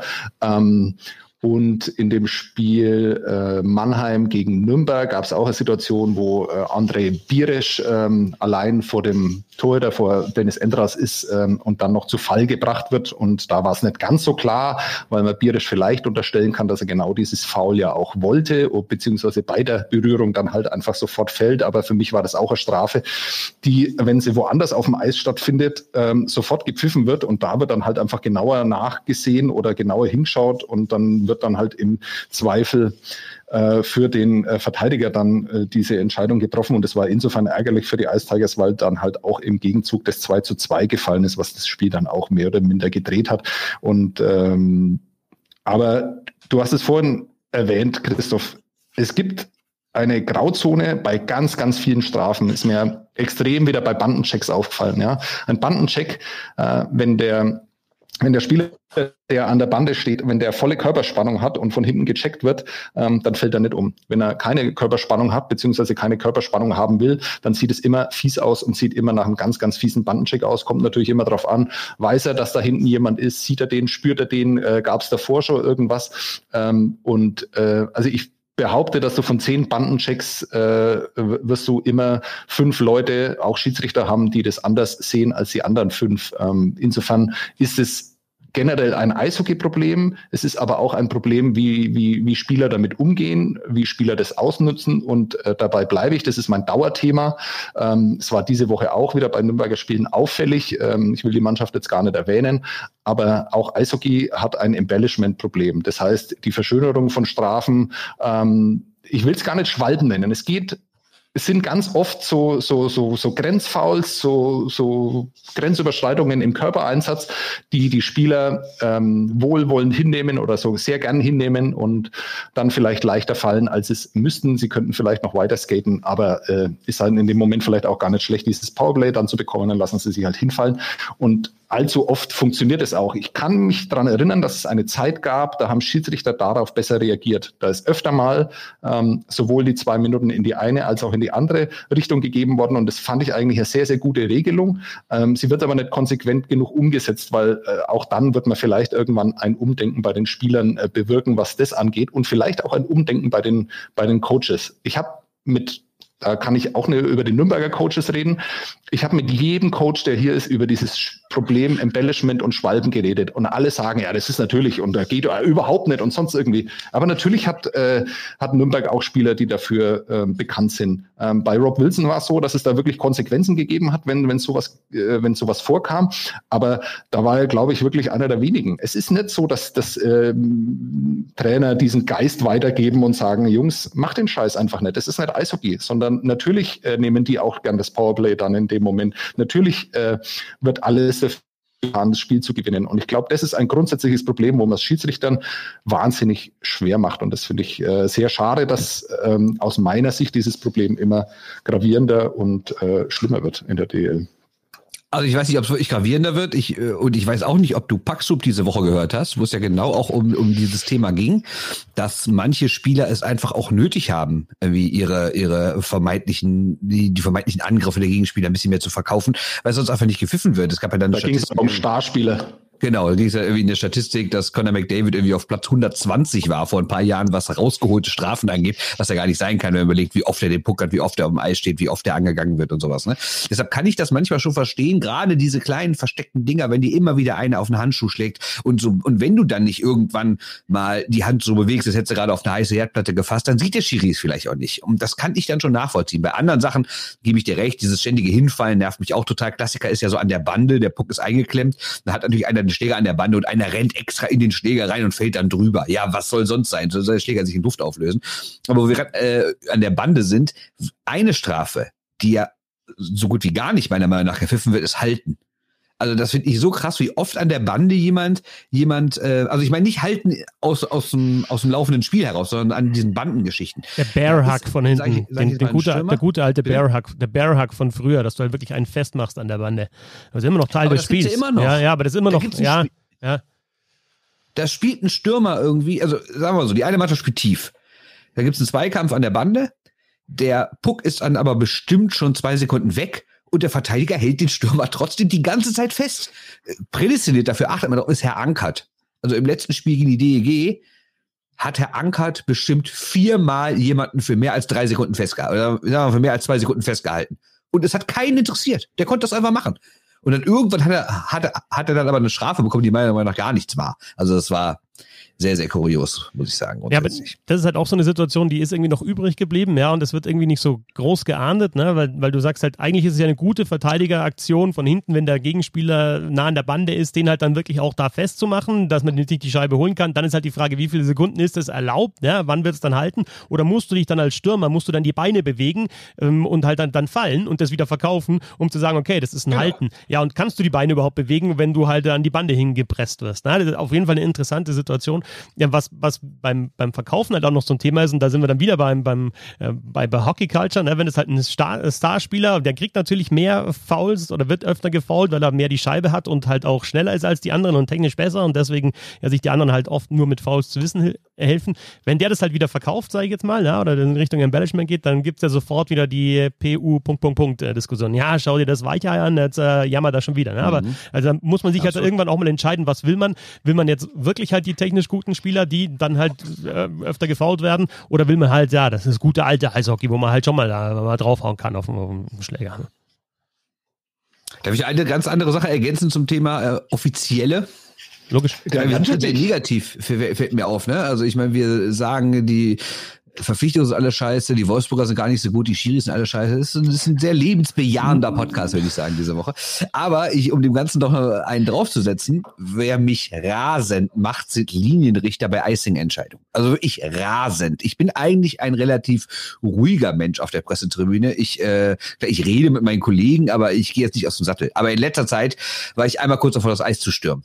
Also man muss sagen, ich habe auch eine persönliche Vorgeschichte mit Icing. Ich bin da sehr traumatisiert worden. Es gab einmal es gab einmal eine Geschichte, ähm, Washington eine positive in, äh, Montreal. Ja und Herr Markov, ne, der alte Fuchs, hat sich einmal sehr schön bei einem vermeintlichen Befreiungsschlag der Capitals, hat er sich überhaupt nicht in Richtung Puck bewegt, hat doch so eine Schleife gedreht, der Schiri pfiff völlig unzurecht Icing, kurz vor Schluss, was passiert? Bulli vorne, Schuss, Torverlängerung, Montreal gewinnt, ich morgens um fünf, mega Krawatte, mega. Ich war kurz davor, mein Fenster einzuschmeißen. So, deshalb habe ich äh, bei so Icing-Entscheiden eh ein Trauma.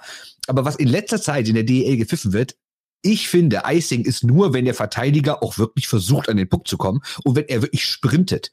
Und da wird teilweise gehen die dahin, der Puck kullert und kullert und kullert so gerade hinten über die Linie, aber der Verteidiger hat 0,0 versucht ranzukommen. Und das ist für mich dann kein Icing. Und ähm, ich fange jetzt nicht erst beim anderen Thema an, nämlich mit äh, wiederholte Buddies, weil dann dauert dieser Podcast noch acht Stunden. Ja, ja komm, was, komm, was, komm. Äh, das haben sie doch wirklich ganz gut in den Griff bekommen, oder nee, nicht? Nee.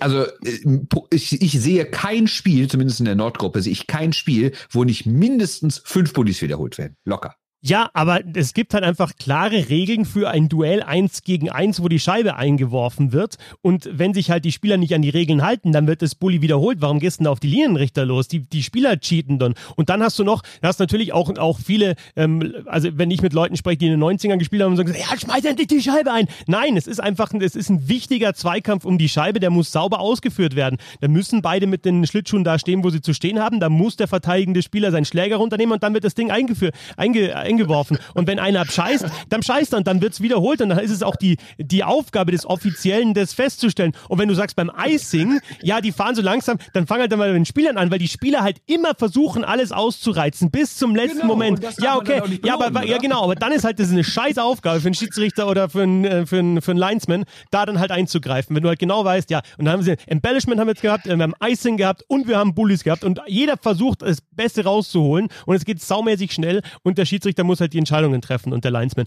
Und wenn der Bernd, äh, wenn der Sebastian sagt, das ist, eine, das ist ein Eishockey-Problem, es ist überhaupt kein Eishockey-Problem. Es ist, das Problem ist, es sind verschiedene Menschen, Du die da gesagt, handeln. Nein, nein, nein, nein. Beim Sebastian vorher hat gesagt, das ist ein Eishockey-Problem mit, mit Embellishment und sonst was. Ne? Und äh, es ist kein Eishockey-Problem. Es handeln verschiedene Menschen, die, die die Regeln auch äh, nicht hundertprozentig gleich auslegen können. Es ist ein schnelles Spiel, es ist ein dynamisches Spiel und es gibt für uns, das muss man jetzt auch mittlerweile mal sagen, Kameras und Zeitlupen, die die Schiedsrichter nicht haben. Und deswegen bin ich mittlerweile, also äh, was, was Beurteilung von Schiedsrichtern Sche- Entscheidungen anbelangt, äh, am Mikrofon äh, auch vorsichtiger geworden, weil ich mir gedacht habe, okay, jetzt ja, kann ich nicht sagen, das ist ein klares Foul, wenn ich es auch erst in der Zeitlupe sehe, die der Schiedsrichter halt nicht hat und den Druck da unten zu stehen und dann mich anschnauzen zu lassen, habe ich auch nicht.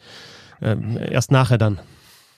Ich glaube, wir beide interpretieren nur das Wort Eishockey-Problem unterschiedlich. Also ich glaube, dass wir da, da einer Meinung sind. Ähm, mit Eishockey-Problem meinte ich, dass, dass es immer Spieler geben wird und Trainer, die halt alles äh, ausnutzen, was sie ausnutzen können. Und äh, dass du halt äh, bei dieser sehr, sehr schnellen Sportart halt auch einfach Schwierigkeiten hast, ein zu 100% klares Regelwerk zu schaffen, was mir aber viel besser gefällt. Und wir sollten uns vormerken, dass wir nächste Woche nochmal länger über Icing reden und natürlich auch über Bullies. Und äh, dann würde ich gerne noch das, ähm, die Strafe Behinderung, die wird nämlich einfach überhaupt nicht gepfiff- gepfiffen in der DL mit einbringen. Aber wunderschön ist ja, dass der eine in diesem Podcast erzählt, dass er eine persönliche Vorgeschichte mit, ähm, mit Icings hatte, was, ich- was ich einen fantastischen Satz fand, und der andere vollkommen eskaliert, als es dann um Bullies geht.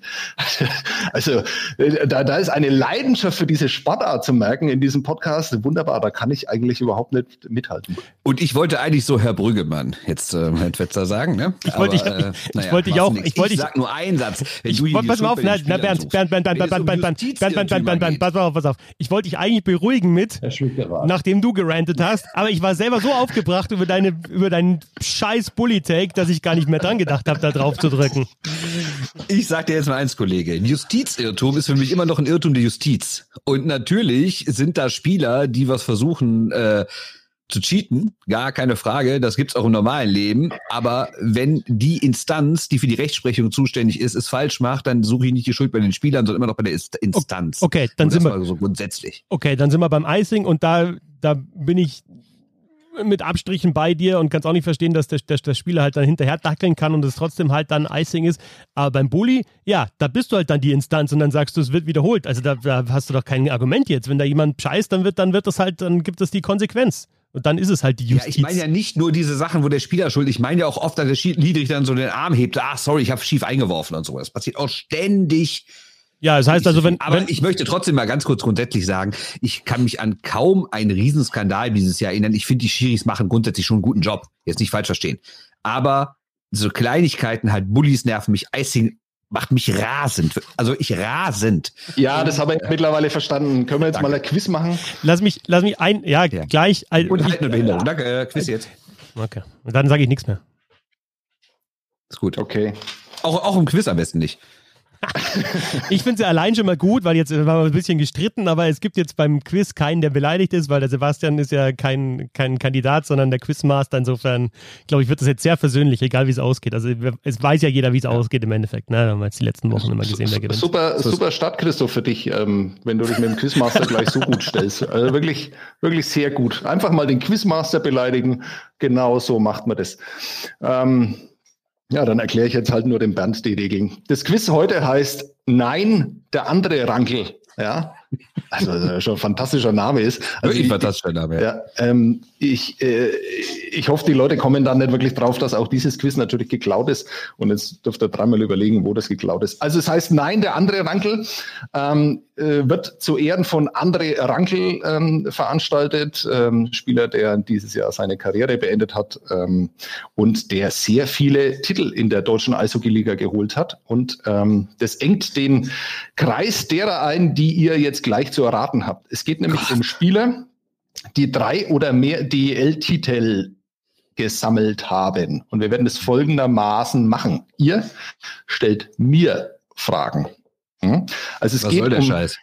es geht um, um, ihr müsst jeweils einen Spieler erraten und werdet das anhand von Fragen machen. Die bis zu 20 Fragen dürft ihr stellen. Wenn ihr eine Frage ähm, stellt, die ich mit Ja beantworte, dann dürft ihr lösen. Wenn ihr die Frage mit Nein beantwortet wird, darf der Nächste die Frage stellen. Also ihr dürft nur dann lösen, wenn ich Ja sage. Wenn Nein, der, wenn die Frage von Bernd mit Nein beantwortet wird, ist Christoph dran. So geht es dann immer. Ähm, äh, ganz kurz, ist, ja. ist das so ein bisschen wie dieses Spiel mit dem Zettel am Kopf, ja? Wo man es raten muss, also dieses Wer, wer bin ich, ja? Also sich immer weiter eingrenzen, ja? Oder verstehe ich das falsch? Ich spiele keine Spiele mit. Äh, Aber das ist genau das, was du meinst. Ist da, da habe ich auch, da, da habe ich auch eine, eine persönliche Geschichte. Da wusste ich, ich wusste nach 20 Runden, alle haben sich schon kaputt gelacht, weil ich war nämlich die Prinzessin von Schweden und ich wusste seit 20 Runden, dass ich die Prinzessin von Schweden bin, aber ich wusste nicht, wie die heißt. Wer heißt, wer weiß denn, wie die Prinzessin von Schweden heißt? Also ich habe schon gelöst, wir haben gesagt, die Prinzessin von Schweden, aber das ist die andere, da steht nicht die Prinzessin von Schweden, sondern ihr Name, was ich Caroline oder Steffi oder Dörte, keine Ahnung, wie die heißt. Na, egal, brauche ich aber diskutieren. Dörte, Dörte, die Prinzessin von Schweden. Ja, ähm, ja. also wir machen... Wenn Männer-Podcast wäre, hätte jetzt einfach äh, Daniel Sedin gesagt, aber gut. Ja, wir, wir machen Best... Oh, oh. Äh, naja, fand ich jetzt hässlich, aber egal. Ja, ich ja, genau. Ja. Äh, wir machen Best of Seven. Wenn einer von euch vier Runden gewonnen hat, ist ähm, das Spiel vorbei. Es geht immer abwechselnd. Ähm, Bernd hat in den ersten beiden Spielen das Heimrecht, was in dem Fall nur bedeutet, dass er die erste Frage stellen darf. Also nochmal, es geht um Spieler, die drei oder mehr DEL-Titel gesammelt haben. Ich wollte erst mit vier anfangen, aber dann wären alle Spieler von den Eisbären Berlin gekommen und kaum jemand, der mal irgendwo anders gespielt hat. Deswegen muss ich es dann leicht erweitern, ähm, was es für euch schwieriger macht. Aber ihr seid ja Profis und deswegen würde ich jetzt Bernd bitten, beim ersten Spieler die erste Frage zu stellen. Hat er mit mehr als einem Team diese Titel gewonnen? Wow, gleich so eine schwierige Frage. Nein. Ähm, dann bin ich jetzt dran, oder? Wenn Nein ist. Ja, dann bist du jetzt dran, genau. Okay. Ähm, ist er Deutscher? Ja. Also trotzdem der Band dran, du hättest nur die Möglichkeit jetzt oh, zu. Oh, okay. Ich, ich dachte, das ist ja. immer dran so. so What? Okay. Ach so, ich darf äh, nicht. Was? Jetzt wechseln wir wieder. Moment, Moment, so, Moment, stimmt, Moment. Ja, sorry, das, so viele Gedanken habe ich mir da Nein, nein, Moment, gemacht. Moment. Ja. Wenn ich, ja. wenn ich, wir wechseln. Ja, ihr habt recht, alles, schneid es wieder raus, die letzten zehn Sekunden. Nein, nein, nein, nein, nein. Du hast, die Frage ist mit Ja beantwortet, natürlich bist du dran, Christoph, da gibt es doch keine Frage.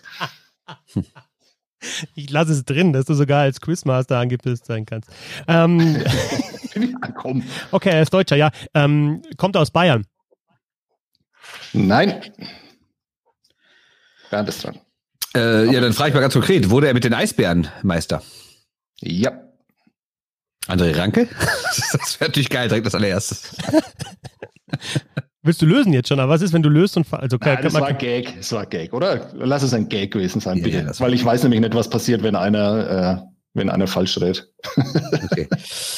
Äh, naja, wenn einer also, falsch redet, dann ist es ein Nein. Er ist hat bei den Eisbären gespielt. Er ist nur mit einem Team Meister geworden, also nur mit den Eisbären. Äh, ist er einer aus dem 85er-Jahrgang? Warte, das muss ich nachschauen. Nein, der Christoph ist dran. Ähm, also wenn ich jetzt löse, dann, dann, und es ist falsch, dann kommt dann einfach Bernd und ich habe halt einfach, ich habe halt nicht nachgeforscht, sondern ich habe einfach gelöst, oder? Kann ich, ich kann es versuchen zu lösen, oder nicht? Oder nicht? Mach. Ja, aber dürfen wir nicht nur lösen, wenn man okay. mit Ja. Ähm, ist, er bei, ist, er bei, ist er bei Olympia 2018 dabei gewesen? Oh, überhaupt nicht. Wie meinst du? Egal. Ähm, also seine Karriere ist beendet mittlerweile? Nein. Christoph ist dran. Okay, ähm, dann löse ich. Wie du löst. Ich, ich, wenn ich löse, ja, wenn ich okay. löse und ich löse falsch, dann, dann, dann bin ich halt einfach, dann ist es halt einfach ein Nein, oder? Ja. Und dann kommt Bernd wieder dran. Also ja. Also ich kann eigentlich von Anfang an lösen und halt zocken irgendwie, oder? Also ist halt einfach sonst vergebene. Es ist Konstantin Braun. Aber sowas von nicht, nein. Also er spielt noch so zusammengefasst. Er spielt noch, er wurde mit den Eisbären Meister, war nicht bei Olympia das dabei. Das finde ich voll nett von dir, dass du das immer wieder machst, weil dann brauche ich mir eigentlich gar nichts aufschauen. Danke. Spielt er noch ähm, aktuell bei den Eisbären? Nein. Also nur, nur zu, zu eurer Einordnung, um es ein bisschen leichter zu machen. Also so Spieler wie Dominik Bielke, ja, die ja auch äh, drei oder mehr Titel haben, die sind dann nicht dabei. Also sie haben schon einen Ja. gewissen Bekanntheitsgrad. Ja, ja, ja. Okay, also ich, ich bin jetzt in der, ich bin jetzt schon nicht vorher frei. Äh, Jens Baxmann. Nein. Was ist denn los? Ist- Also einer, der mit den Eisbären Meister geworden ist, noch spielt, aber nicht mehr bei den Eisbären. Ja, Äh, aber das ist keine neue Frage. Ihr habt erst äh, Laurin Braun? ah, den wollte ich jetzt auch. Nein, der Christoph ist dran. Der guckt da irgendwo nach. Nein, ich schreibe mir halt die, ja, ich schreibe mir ja aus. Bist du wahnsinnig? Das ist eine Frechheit, mir zu unterstellen, dass ich jetzt hier irgendwie was google oder sonst was. Das ist, also da bin ich jetzt, da bin ich, da bin ich kurz dabei. Jetzt Aber da davor, da ich ja könnt bei ihr den Scheiß alleine cheatest, Da weitermachen. muss aber der Schiri eingreifen. Nein, aber dann kannst du den Scheiß alleine weitermachen. Wenn du mir jetzt unterstellst, dass ich hier was google oder so, das kannst du auch allein, das kann man auch zu zweit spielen. Ich kann gern gehen. Ich erkenne das ja nicht. Ich erkenne das ja nicht, weil beim Christoph ist immer dieses Milchglas über dem Bildschirm. Eben, das ab, nicht. ja, die Verbindung ist nicht Ja. so. genau. Das ist ein Betrüger. Ey. Na, also hier und, also das ist wirklich, das ist nämlich der persönlich, ohne Witz. Chri- Christoph ist dran, oder? Christoph ist dran. Ich wollte nur die Zeit überbrücken, weil mir nichts mehr einfällt. Regt sich über Icing auf und der stellt mir, dass ich google. Herr Wahnsinn. Der Typ. Ja. Mentales Icing, was du da machst. Ja, es gibt ja noch zwei, drei Fragen, die man da stellen kann. Ah, ja, okay. Ähm, ähm, er ist Deutscher, haben wir schon, gell? Das ist ja, war ja. Und das, also ich habe jetzt echt mittlerweile ein Problem, keinen aus dem 85er Jahrgang. Also ich, ich glaube, wir sind zu sehr auf denen, die wirklich siebenmal den Titel geholt haben. Und ähm, da gibt es dann auch noch ein paar, so wie Lauren Braun war, glaube ich, ein ganz guter Tipp, der halt mehr als drei. Ähm, pass auf. ähm, der heißt deutscher, gebürtiger Deutscher, sorry, aber der oder hat einen deutschen Pass. Nee, ist gebürtiger Deutscher. Okay, dann fällt Rob Step schon mal weg, weil das wäre natürlich ein geiler Den Pick. Das wär, wäre aber ein geiler Pick gewesen, finde ich. Ähm, äh, ich habe jetzt echt mittlerweile ein, ein ich habe ein, ähm, Problem, da wer ist da noch dabei zwischen so 5, 6, Baxmann hat man schon. Ähm, Konstantin Braun, beide Brauns und Baxmann nicht. Hördler ist es auch nicht. Rankel nicht. Ähm, ja, also ich, ich ähm, ähm, mh, war oder ist er Nationalspieler? Boah. Also allein die Reaktion, dass ich jetzt Boah mache, ähm, das ist ja so schwierig, weil bei irgendeinem Deutschland Cup waren die ja alle mal mit dabei. äh, ja, er hat zwei Länderspiele. Wenn du das ähm, als Nationalspieler bezeichnen willst, dann ist er ein Nationalspieler. Aber ja, naja. Boah. Ich habe das jetzt mit Ja beantwortet, also darfst du Ja, du bist weiter. Ah, ich eine bin neue weiter. Frage überlegen, Christoph, was Okay, blöd für dich ist wahrscheinlich. Ist er Verteidiger? Er ist kein Verteidiger. Also ist er Stürmer? Boah, Ja, könnte Torwart sein. Ja, stimmt. geniale Frage, ja. Ja, er ist Stürmer, ja. Ein Stürmer, der mit den Eisbären dreimal Meister geworden ist, nicht mehr bei den Eisbären spielt, aber noch aktiv ist und eigentlich keine große Nationalmannschaftskarriere hatte. Das ist jetzt quasi das Zusammengefasste. Und Richtig. kein aus dem 85er-Jahrgang. Du stellst jetzt entweder die 16. Frage oder du löst. Oh, ah, okay. 16. Oh, ah, du musst jetzt schon. Ah, okay, gut, das ist nicht unendlich, das ist gut. Schön. Äh, äh, äh, Geht es eigentlich beim boah, zweiten Mal Scheiße. auch um Meistertitel, Sebastian, oder war das nur jetzt? Also geht es nochmal um den gleichen oder geht es noch um was anderes? Nee, es geht immer um die gleiche, es, es wird von vorne, es ist ja, die- das Spiel heißt Nein, andere Ranke. der andere Ranke. Okay, ja gut. Krass, ich habe stehe irgendwie am Stau. Also dann muss ich, dann muss ich einfach irgendeine Frage stellen. Ähm, ähm, ähm, ähm, ähm, ähm, ist er denn mehr als dreimal Meister geworden? Ja, Okay. Wahrscheinlich sagst du gleich den Namen und wir sagen, ach Gott. genau, Aber- das wird definitiv der Fall sein. Was mich halt überrascht, ist, dass er keine große Nationalmannschaftskarriere hatte. Das, das, das, ist halt, das hat mich jetzt echt rausgebracht, ehrlich gesagt. Ja, dass dich irgendwas überrascht, äh, überrascht mich jetzt wiederum nicht. Vielen Dank. Ah. Ah. Kommt er aus der Berliner Jugend? Ja. Er kommt aus der Berliner Jugend, ja, aber der Christoph könnte lösen, darf aber nicht, weil du nur Fragen stellst, die mit Ja beantwortet werden. So ist er. Aber er darf trotzdem lösen, weil mir fällt gerade nichts ein. Sag, Fetzi. Alex Weiß. Nein. What? ich hab mich so gefreut. Aber er könnte. Was mit dem anderen weiß. ja, aber was ist das? Ist das eine Frage? Weil Wie soll ich denn Nein. beantworten, was es mit dem anderen weiß? Ja. Ja, aber nein. Ist es nein. der andere weiß. Boah. Suchen Wer ist es. das? Oh. der andere weiß Oh. und damit geht Oh. der erste Punkt an Bernd. Oh, alter. Verwalter. Alter, den würde ich nicht nehmen, den Punkt. Ey. Ey, das war doch sogar genau wie dieses Spiel funktioniert. War es der andere. Deswegen perfekt. Genau, ja, richtig. Und ich wollte, Aber ich Daniel Weiß war gedacht, dreimal okay, deutscher löse ich Meister. Die beiden jetzt und gibt diesen Tipp dann auch. Nein, der andere weiß, aber, Aber naja, da- ähm, egal. aber da- äh, ähm, Runde zwei, um das ein bisschen abzukürzen. Wir fangen wieder mit Bernd an. Er hat Heimrecht. Sehr gute Entscheidung. Äh, ich fange mit derselben Frage an, weil es das sehr, sehr eingrenzt. Ist er mit mehr als einer Mannschaft Meister geworden? Also ich bin mir äh, relativ sicher, aber ich will nur sicher gehen, damit ich keinen Fehler mache. Er ist mit einer Mannschaft Meister geworden. Mit einer, okay. Hm. Also wir reden von drei oder mehr Titel, oder? Also oder weil Wir reden von drei oder mehr Titel und äh, er hat seine drei oder mehr Titel nur mit einer DL-Mannschaft geholt. äh, heißt die Mannschaft München. Äh, nein, Heißt diese Mannschaft Mannheim? Nein. Heißt sie Berlin. Ja, Christoph, du darfst noch eine Frage stellen. Geil, diesen Pädagogenton drauf hast. Sehr schön. Ist er, ist er Stürmer? Nein, der Bernd ist dran. Haben wir den Namen eben schon mal genannt?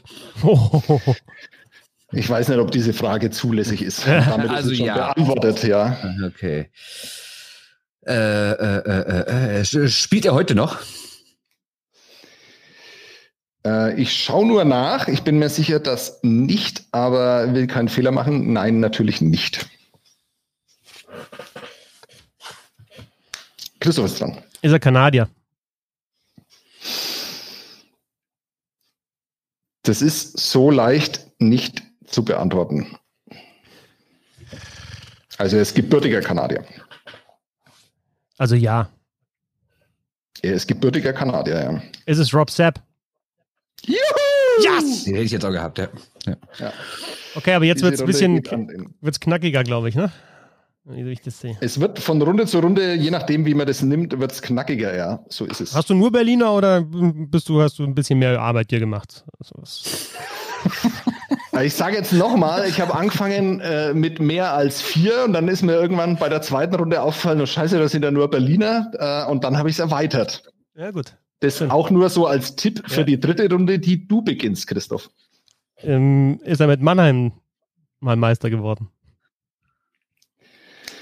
Wart, pass auf, stopp. Ja. Ist, das mit, ist er mit mehr als einer Mannschaft? Das ist eine geile erste Frage, Bernd, muss ich echt sagen. Also mu- musst du auch Danke. heute mal was lassen.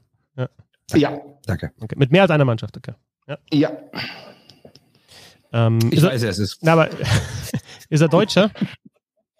Ja, Okay, weil äh, Bernd, äh, Bernd, ähm, nehm ich, den, den nehme ich dir jetzt weg. Weil ich, darf ja tippen. Es ist Frank Mauer. yes! Das ging jetzt aber schnell. Drei Fragen. Äh, Gibt zwei Punkte, oder? Komm. Oder einen halben extra. mit, mit, einem, mit einem Natural Hattrick gehst du ähm, 2 Respekt. zu 1 in Führung. Jetzt wird's aber schwieriger und äh, Christoph fängt Runde 4 an. Also man sagt ja immer, das äh, fünfte Spiel ist das Entscheidende, aber ich glaube, jetzt äh, könnte schon eine Vorentscheidung fallen. Christoph, erste Frage bitte. Wenn das fünfte das Entscheidende ist, dann bin bin ich ja durch mit 4-1. So. Ähm, ja. Ah. Ist er mit mehr als einer Mannschaft deutscher Meister geworden? Ähm. Boah. Ganz kurz, wir reden immer nur von DEL, ne? Wir reden nur von DEL, also nicht von, von deutschen Meisterschaften. Also de, deine DEG-Kumpels da, die kannst du alle rauslassen. ähm, er ist nur mit einer Mannschaft deutscher Meister geworden. Dann ist Bernd dran. Ja. Äh, ist diese Mannschaft erneut gefragt äh, München? Nein. Christoph. Ist diese Mannschaft Berlin? Nein. Ist die Mannschaft Mannheim? Ja, du darfst nochmal fragen, Bernd. Mhm. Hat er eine, ähm, ja, es ist Definitionssache, aber wir wissen ja ungefähr, was damit gemeint ist, eine ordentliche Nationalmannschaftskarriere hinter sich. Puh. Ah, das ist auch eine blöde Frage. Nein, Komm, ordentliche nein, nein hat, er, hat er überhaupt nicht. Ich habe jetzt nochmal nachgeschaut, er hat es nicht mal ansatzweise. Hm? Christoph. Ähm, hat er einen Titel in den 2010er Jahren geholt? Nein. Also reden wir über diese Mannheimer Mannschaft, die Anfang des Jahrtausends oder, nee, Quatsch, Ende der 90er dreimal Meister geworden ist. Ja, du darfst nochmal fragen, Bernd. Pavel Groß? Nein. Christoph. Ähm, ist er Deutscher? Nein. Ist er Stürmer? Nein, Christoph. Frage 11. Ist er Verteidiger? Ja, uh, ist Ja, er- könnte auch ein Tor sein. Ne? Also, ja, ja, ja, ich weiß. Ja. Verteidiger, boah, ich, da, ich, das ist, da, da bin ich, wisst ihr, da bin ich schlecht. Also in der Phase bin ich echt schlecht. Habe ich anderes im Kopf gehabt Ja, als Eishockey. Aber, es ist, also ich, ich habe da keinen rausgesucht. Ähm, also das ist schon eine prägende Figur gewesen. Ähm, äh, ähm, ist er, ist er dem deutschen Eishockey anschließend erhalten geblieben als Trainer oder Funktionär in die Richtung? Ja, wobei jetzt erhalten geblieben finde ich gar so positiv formuliert ist. ja, er ist dem deutschen Eishockey erhalten geblieben.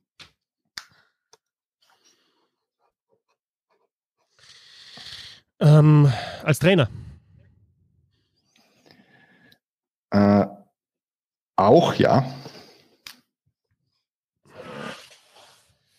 Ähm, als hat er dann auch anschließend in Mannheim gearbeitet? Er hat in Mannheim gearbeitet, aber nicht so lang, wie man das vielleicht meinen könnte. Also ja, Christoph, Frage 15. Ähm,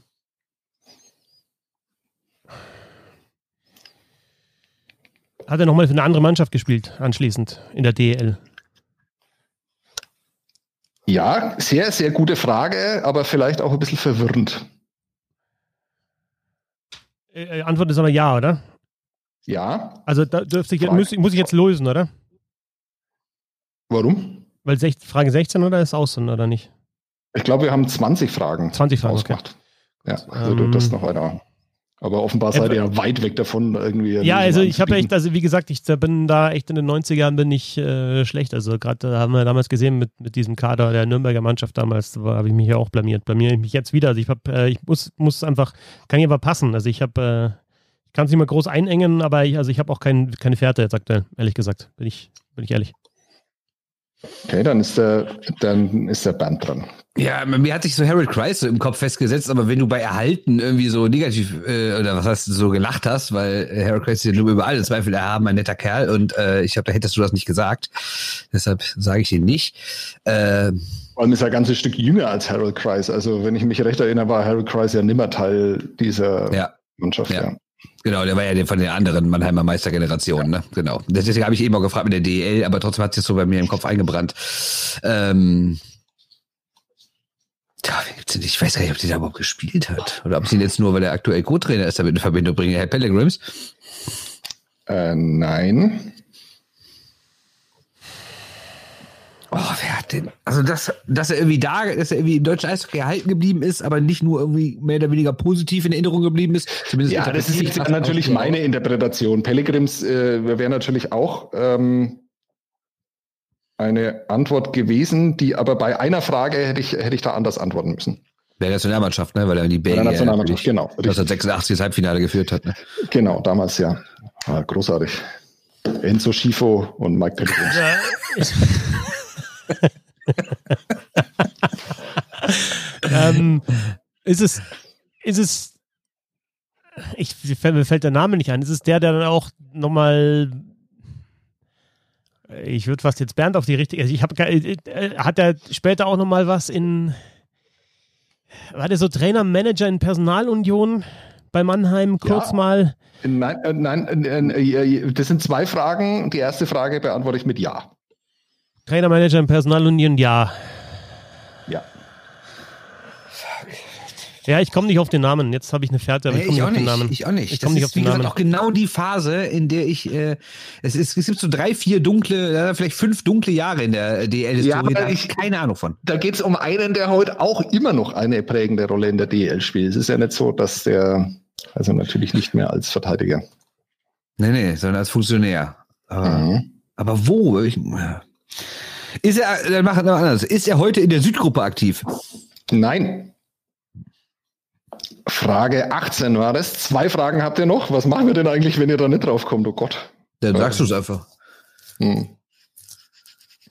Ja gut, aber Ja, ist es- Playoff-Serie. Also, ich, also kann ich jetzt auch komplett, ähm, äh, komplett ähm, in die Nesseln setzen oder ist es, ist es Stéphane Richer?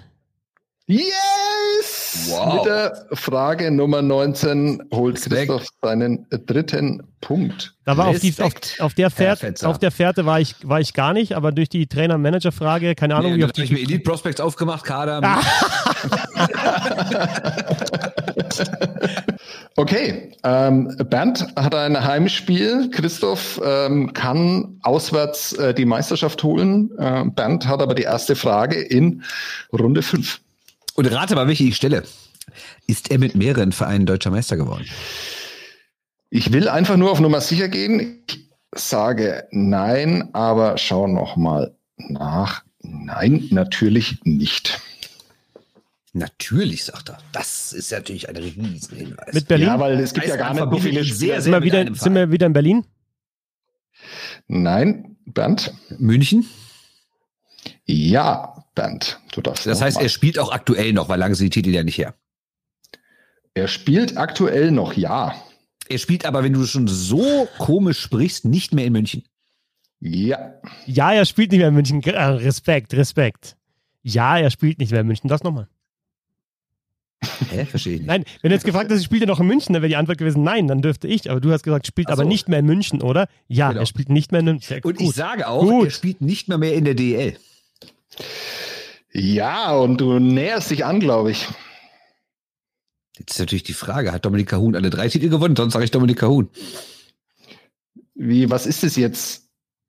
Also ich Hat- sage, hat ist der, Dominik Kahun alle drei Titel gewonnen? Ist das eine Frage oder was? Ich weiß es das nicht. ist eine Frage, Da die will ich an mich selbst gestellt hast und ich habe sie mir nicht beantwortet und einfach in die Folge habe gesagt, der Name, den gesucht wird, ist Dominik Cahun. Weil das ist äh, Elimination Game und da will ich jetzt keine Fehler machen, ja. Ich meine, ich bin ja als Quizmaster ja ohnehin bekannt dafür, dass ich nie Fehler mache. Aber ähm, ja, es ist Dominik Kahun und Bernd kommt auf 2 zu 3 ran. Aber Christoph, und wie oft haben wir diese Playoff-Serien schon erlebt, kann jetzt zu Hause alles klar machen. Und jetzt wird's aber richtig schwer. Okay. Ab jetzt? Ja, oder? sie los. Erste Achso, Frage. erste Frage, ich bin da dran. Ähm, ist er mit mehr als einer Mannschaft deutscher Meister geworden? Boah, ich muss jetzt, ich muss jetzt hier mal kurz aufpassen. Ich weiß nicht, warum er hier aufgeführt wird mit drei Titeln. Ich kann es mir nämlich nicht erklären. Ja, doch, ist so, ist so. Also er hat, er hat, Moment, okay, alles, er hat, äh, was war die erste Frage? Euer Klassiker, ist er mit mehr als einer Mannschaft äh, dreimal deutscher Meister geworden? Nein. Ist die Mannschaft Berlin?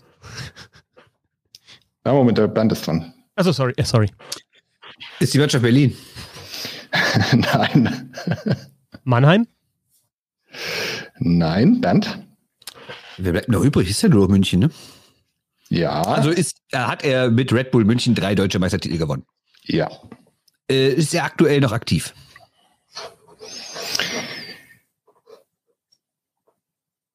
Ähm, Also in dieser Saison nicht, in der letzten war es noch. Allerdings in einer Liga, von der ich noch nie irgendwas gehört habe. Nicht mehr, okay, gut. Ähm, Ist es Steve Pinizzotto? oh, du hast, nein war die Antwort auf deine Frage. Nein, war die Antwort und der Christoph ist dran. Ist es Steve Pinisotto? Nein. Fantastisch. äh, äh, äh, ist es David Leggio? Kannst du jetzt bitte diesen Applaus mal äh, einspielen, weil Elimination Game, ja, so einen rauszuhauen. Ich fand, Wahnsinn, das war das wa? Schwierigste in der ganzen Runde und Bernd gleicht einfach mal aus. Ist richtig, oder Ganz was? entspannt. Pass Ja, mal auf. Pass mal auf. Herr Schwickerath.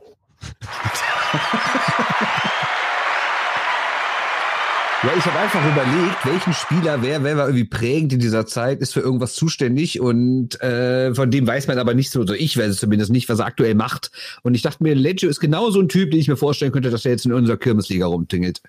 Genau, also der, der steht im Moment irgendwo auf einem Weiher äh, in, in Kanada und stößt da Tore um. 3-3. Das ist das, Wer- Wer spielt macht. zu Hause? Wer spielt zu Hause?